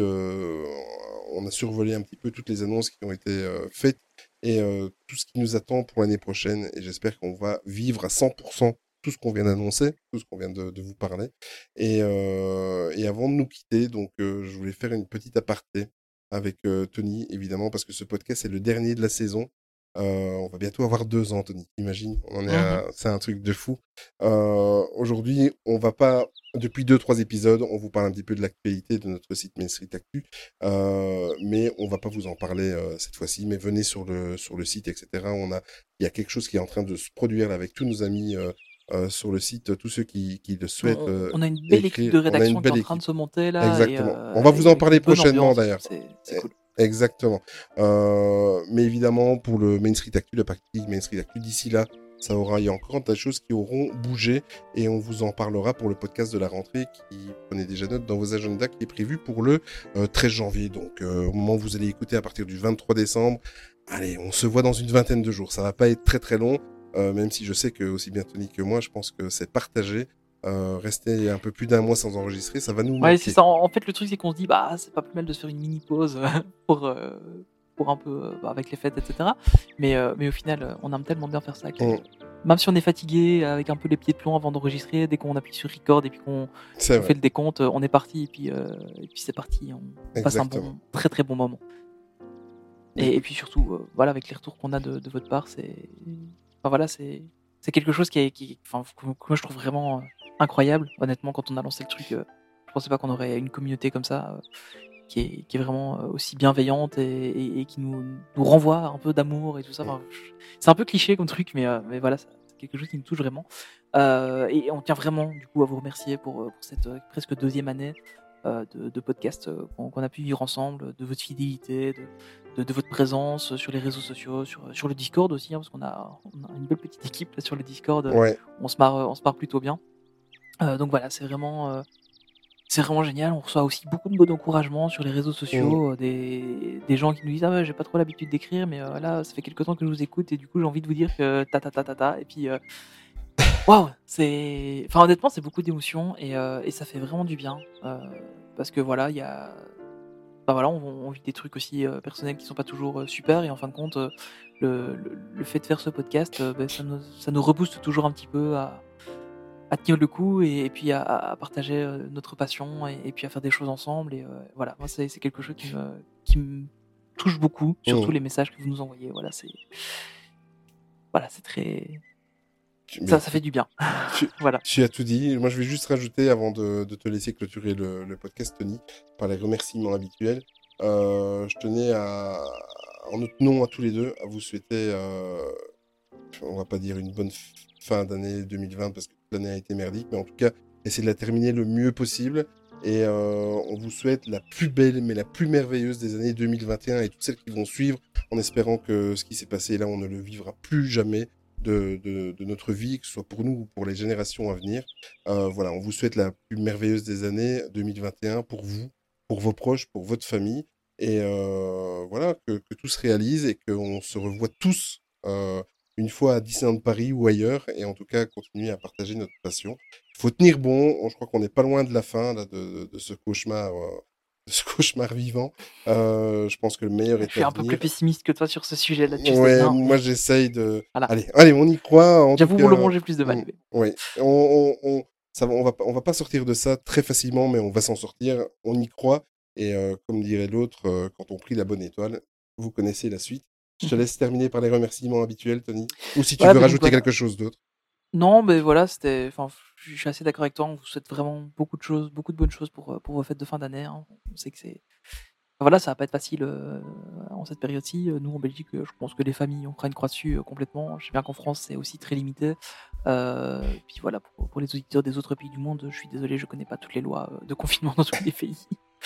mais, mais voilà, donc c'est voilà, j'espère vraiment, je, vous souhaite vraiment du, beaucoup de bonheur à tous, euh, vraiment, du fond du cœur, parce que voilà, il, faut qu'on tienne et, qu'on arrive à revivre bientôt euh, normalement, j'espère. Euh, voilà. Alors, bah, surtout si à un moment donné vous avez envie de parler ou quoi que ce soit, venez sur le Discord. Même si vous mettez juste un message de temps en temps, vous verrez, on passe du bon temps. Il y, a une bonne, une bonne ambiance. C'est une chouette, une chouette petite équipe. puis n'hésitez pas non plus à nous rejoindre sur les réseaux sociaux et tout ça on est, on, est là, on est dispo, euh, on peut parler, discuter, c'est vraiment super agréable. Euh, bah, donc voilà, merci encore une fois de nous avoir écoutés. Euh, on est disponible partout, sur à peu près toutes les applis podcast. Si vous connaissez une appli podcast où on n'est pas, n'hésitez pas à nous demander de nous rajouter dessus. Alors, petit aparté, je suis extrêmement désolé pour le dernier épisode avec cette histoire de vitesse x 1.5. je me suis rendu compte qu'en fait le logiciel que j'utilise, en fait voilà, quand quand je monte un podcast, je réécoute toujours le podcast en entier. Mais vu que j'ai déjà écouté deux ou trois fois, enfin, je l'ai enregistré, je l'ai écouté, je l'ai, enfin voilà. Donc, euh, j'ai, fait le montage, etc. Donc, du coup, je l'écoute en accéléré. Et j'ai oublié de ne pas le mettre en accéléré au moment de l'export. Et euh, en fait, le truc, c'est que je pensais que, enfin, je, ne pensais pas qu'il exportait en accéléré quand euh, il y avait l'accéléré, quand on faisait le playback. Et en fait, si, malheureusement. Donc, j'ai corrigé le truc. je pense deux trois heures après que que le podcast est sorti, ça a été corrigé. Alors apparemment, il y a beaucoup, beaucoup, beaucoup d'applications de podcast qui gardent en fait en cache le, fichier qui a été envoyé. Donc euh, je sais que par exemple sur euh, les applications euh, Google Podcast ou Spotify, si vous aviez commencé à écouter l'épisode, bah, en fait du coup il reste en version accélérée parce qu'il va pas recharger la nouvelle version quand vous continuez, parce qu'il a déjà téléchargé l'épisode en entier à l'avance. Je suis vraiment vraiment désolé pour la jeune occasionnée, ça ne se reproduira plus maintenant je sais. Il y avait longtemps qu'on n'avait plus de problèmes techniques de ce type-là, donc je me suis dit, bon, pourquoi pas en laisser un? En fait, non, pas du tout. voilà, je suis vraiment sincèrement désolé. Euh, bah après voilà, donc vous nous retrouvez euh, partout sur les réseaux sociaux, Street Actu. Euh, moi c'est Tony PLT avec un H à Tony. Euh, Olivier c'est Oli Disney, mais ça on retrouve aussi un peu partout, surtout beaucoup sur Instagram, hein, le, le, le, plus. même moi maintenant je me suis vraiment mis Instagram. et donc voilà. Exactement. Alors terminer euh, cette fois-ci et pour vous donner de l'énergie, Tony a choisi, euh, c'était à son tour de choisir la musique de fin. Qu'est-ce que tu as choisi, Tony? J'ai choisi euh, It's a Good Good Good Good Time. Je suis pas sûr que ce soit ça le nom officiel, mais la, la musique de, de Décompressor qui a été faite pour les 90 ans de Mickey, C'est ça. qui est une musique voilà, que je trouve extrêmement géniale et, et qui met la pêche. Et, et je pense qu'on a besoin d'avoir de la bonne humeur et, et la pêche. Et du coup, je me suis dit, tiens, allez, celle-là, elle est vraiment cool. C'est un très très bon Tony. Sincèrement, ça, ça va clôturer l'année en beauté. euh, et en tout cas, euh, mieux que comment elle a commencé. Euh, vous retrouverez évidemment ce titre sur notre playlist Spotify, Main Street Actu, Trait d'Union, playlist. Et elle est également disponible sur Deezer grâce à Marine. Bien, écoutez, encore une merveilleuse année 2021. Prenez soin de vous et de vos proches. Et Tony, encore merci. Et surtout, n'oubliez jamais que le plus important, c'est de garder son âme d'enfant. À l'année prochaine. Ciao Merci à tous et bonne fête de fin d'année. Salut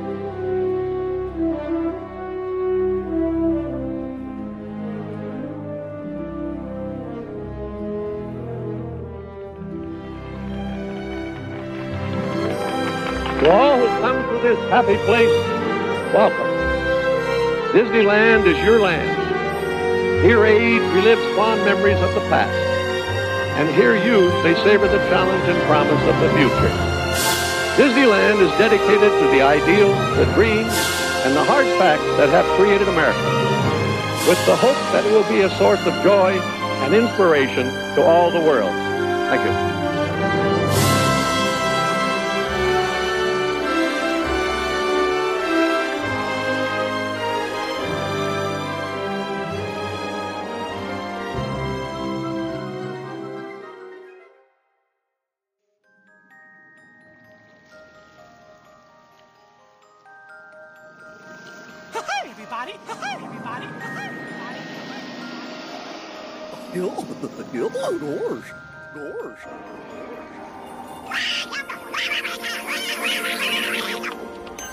Une agréable fin de soirée et souvenez-vous que tout commence avec les rêves.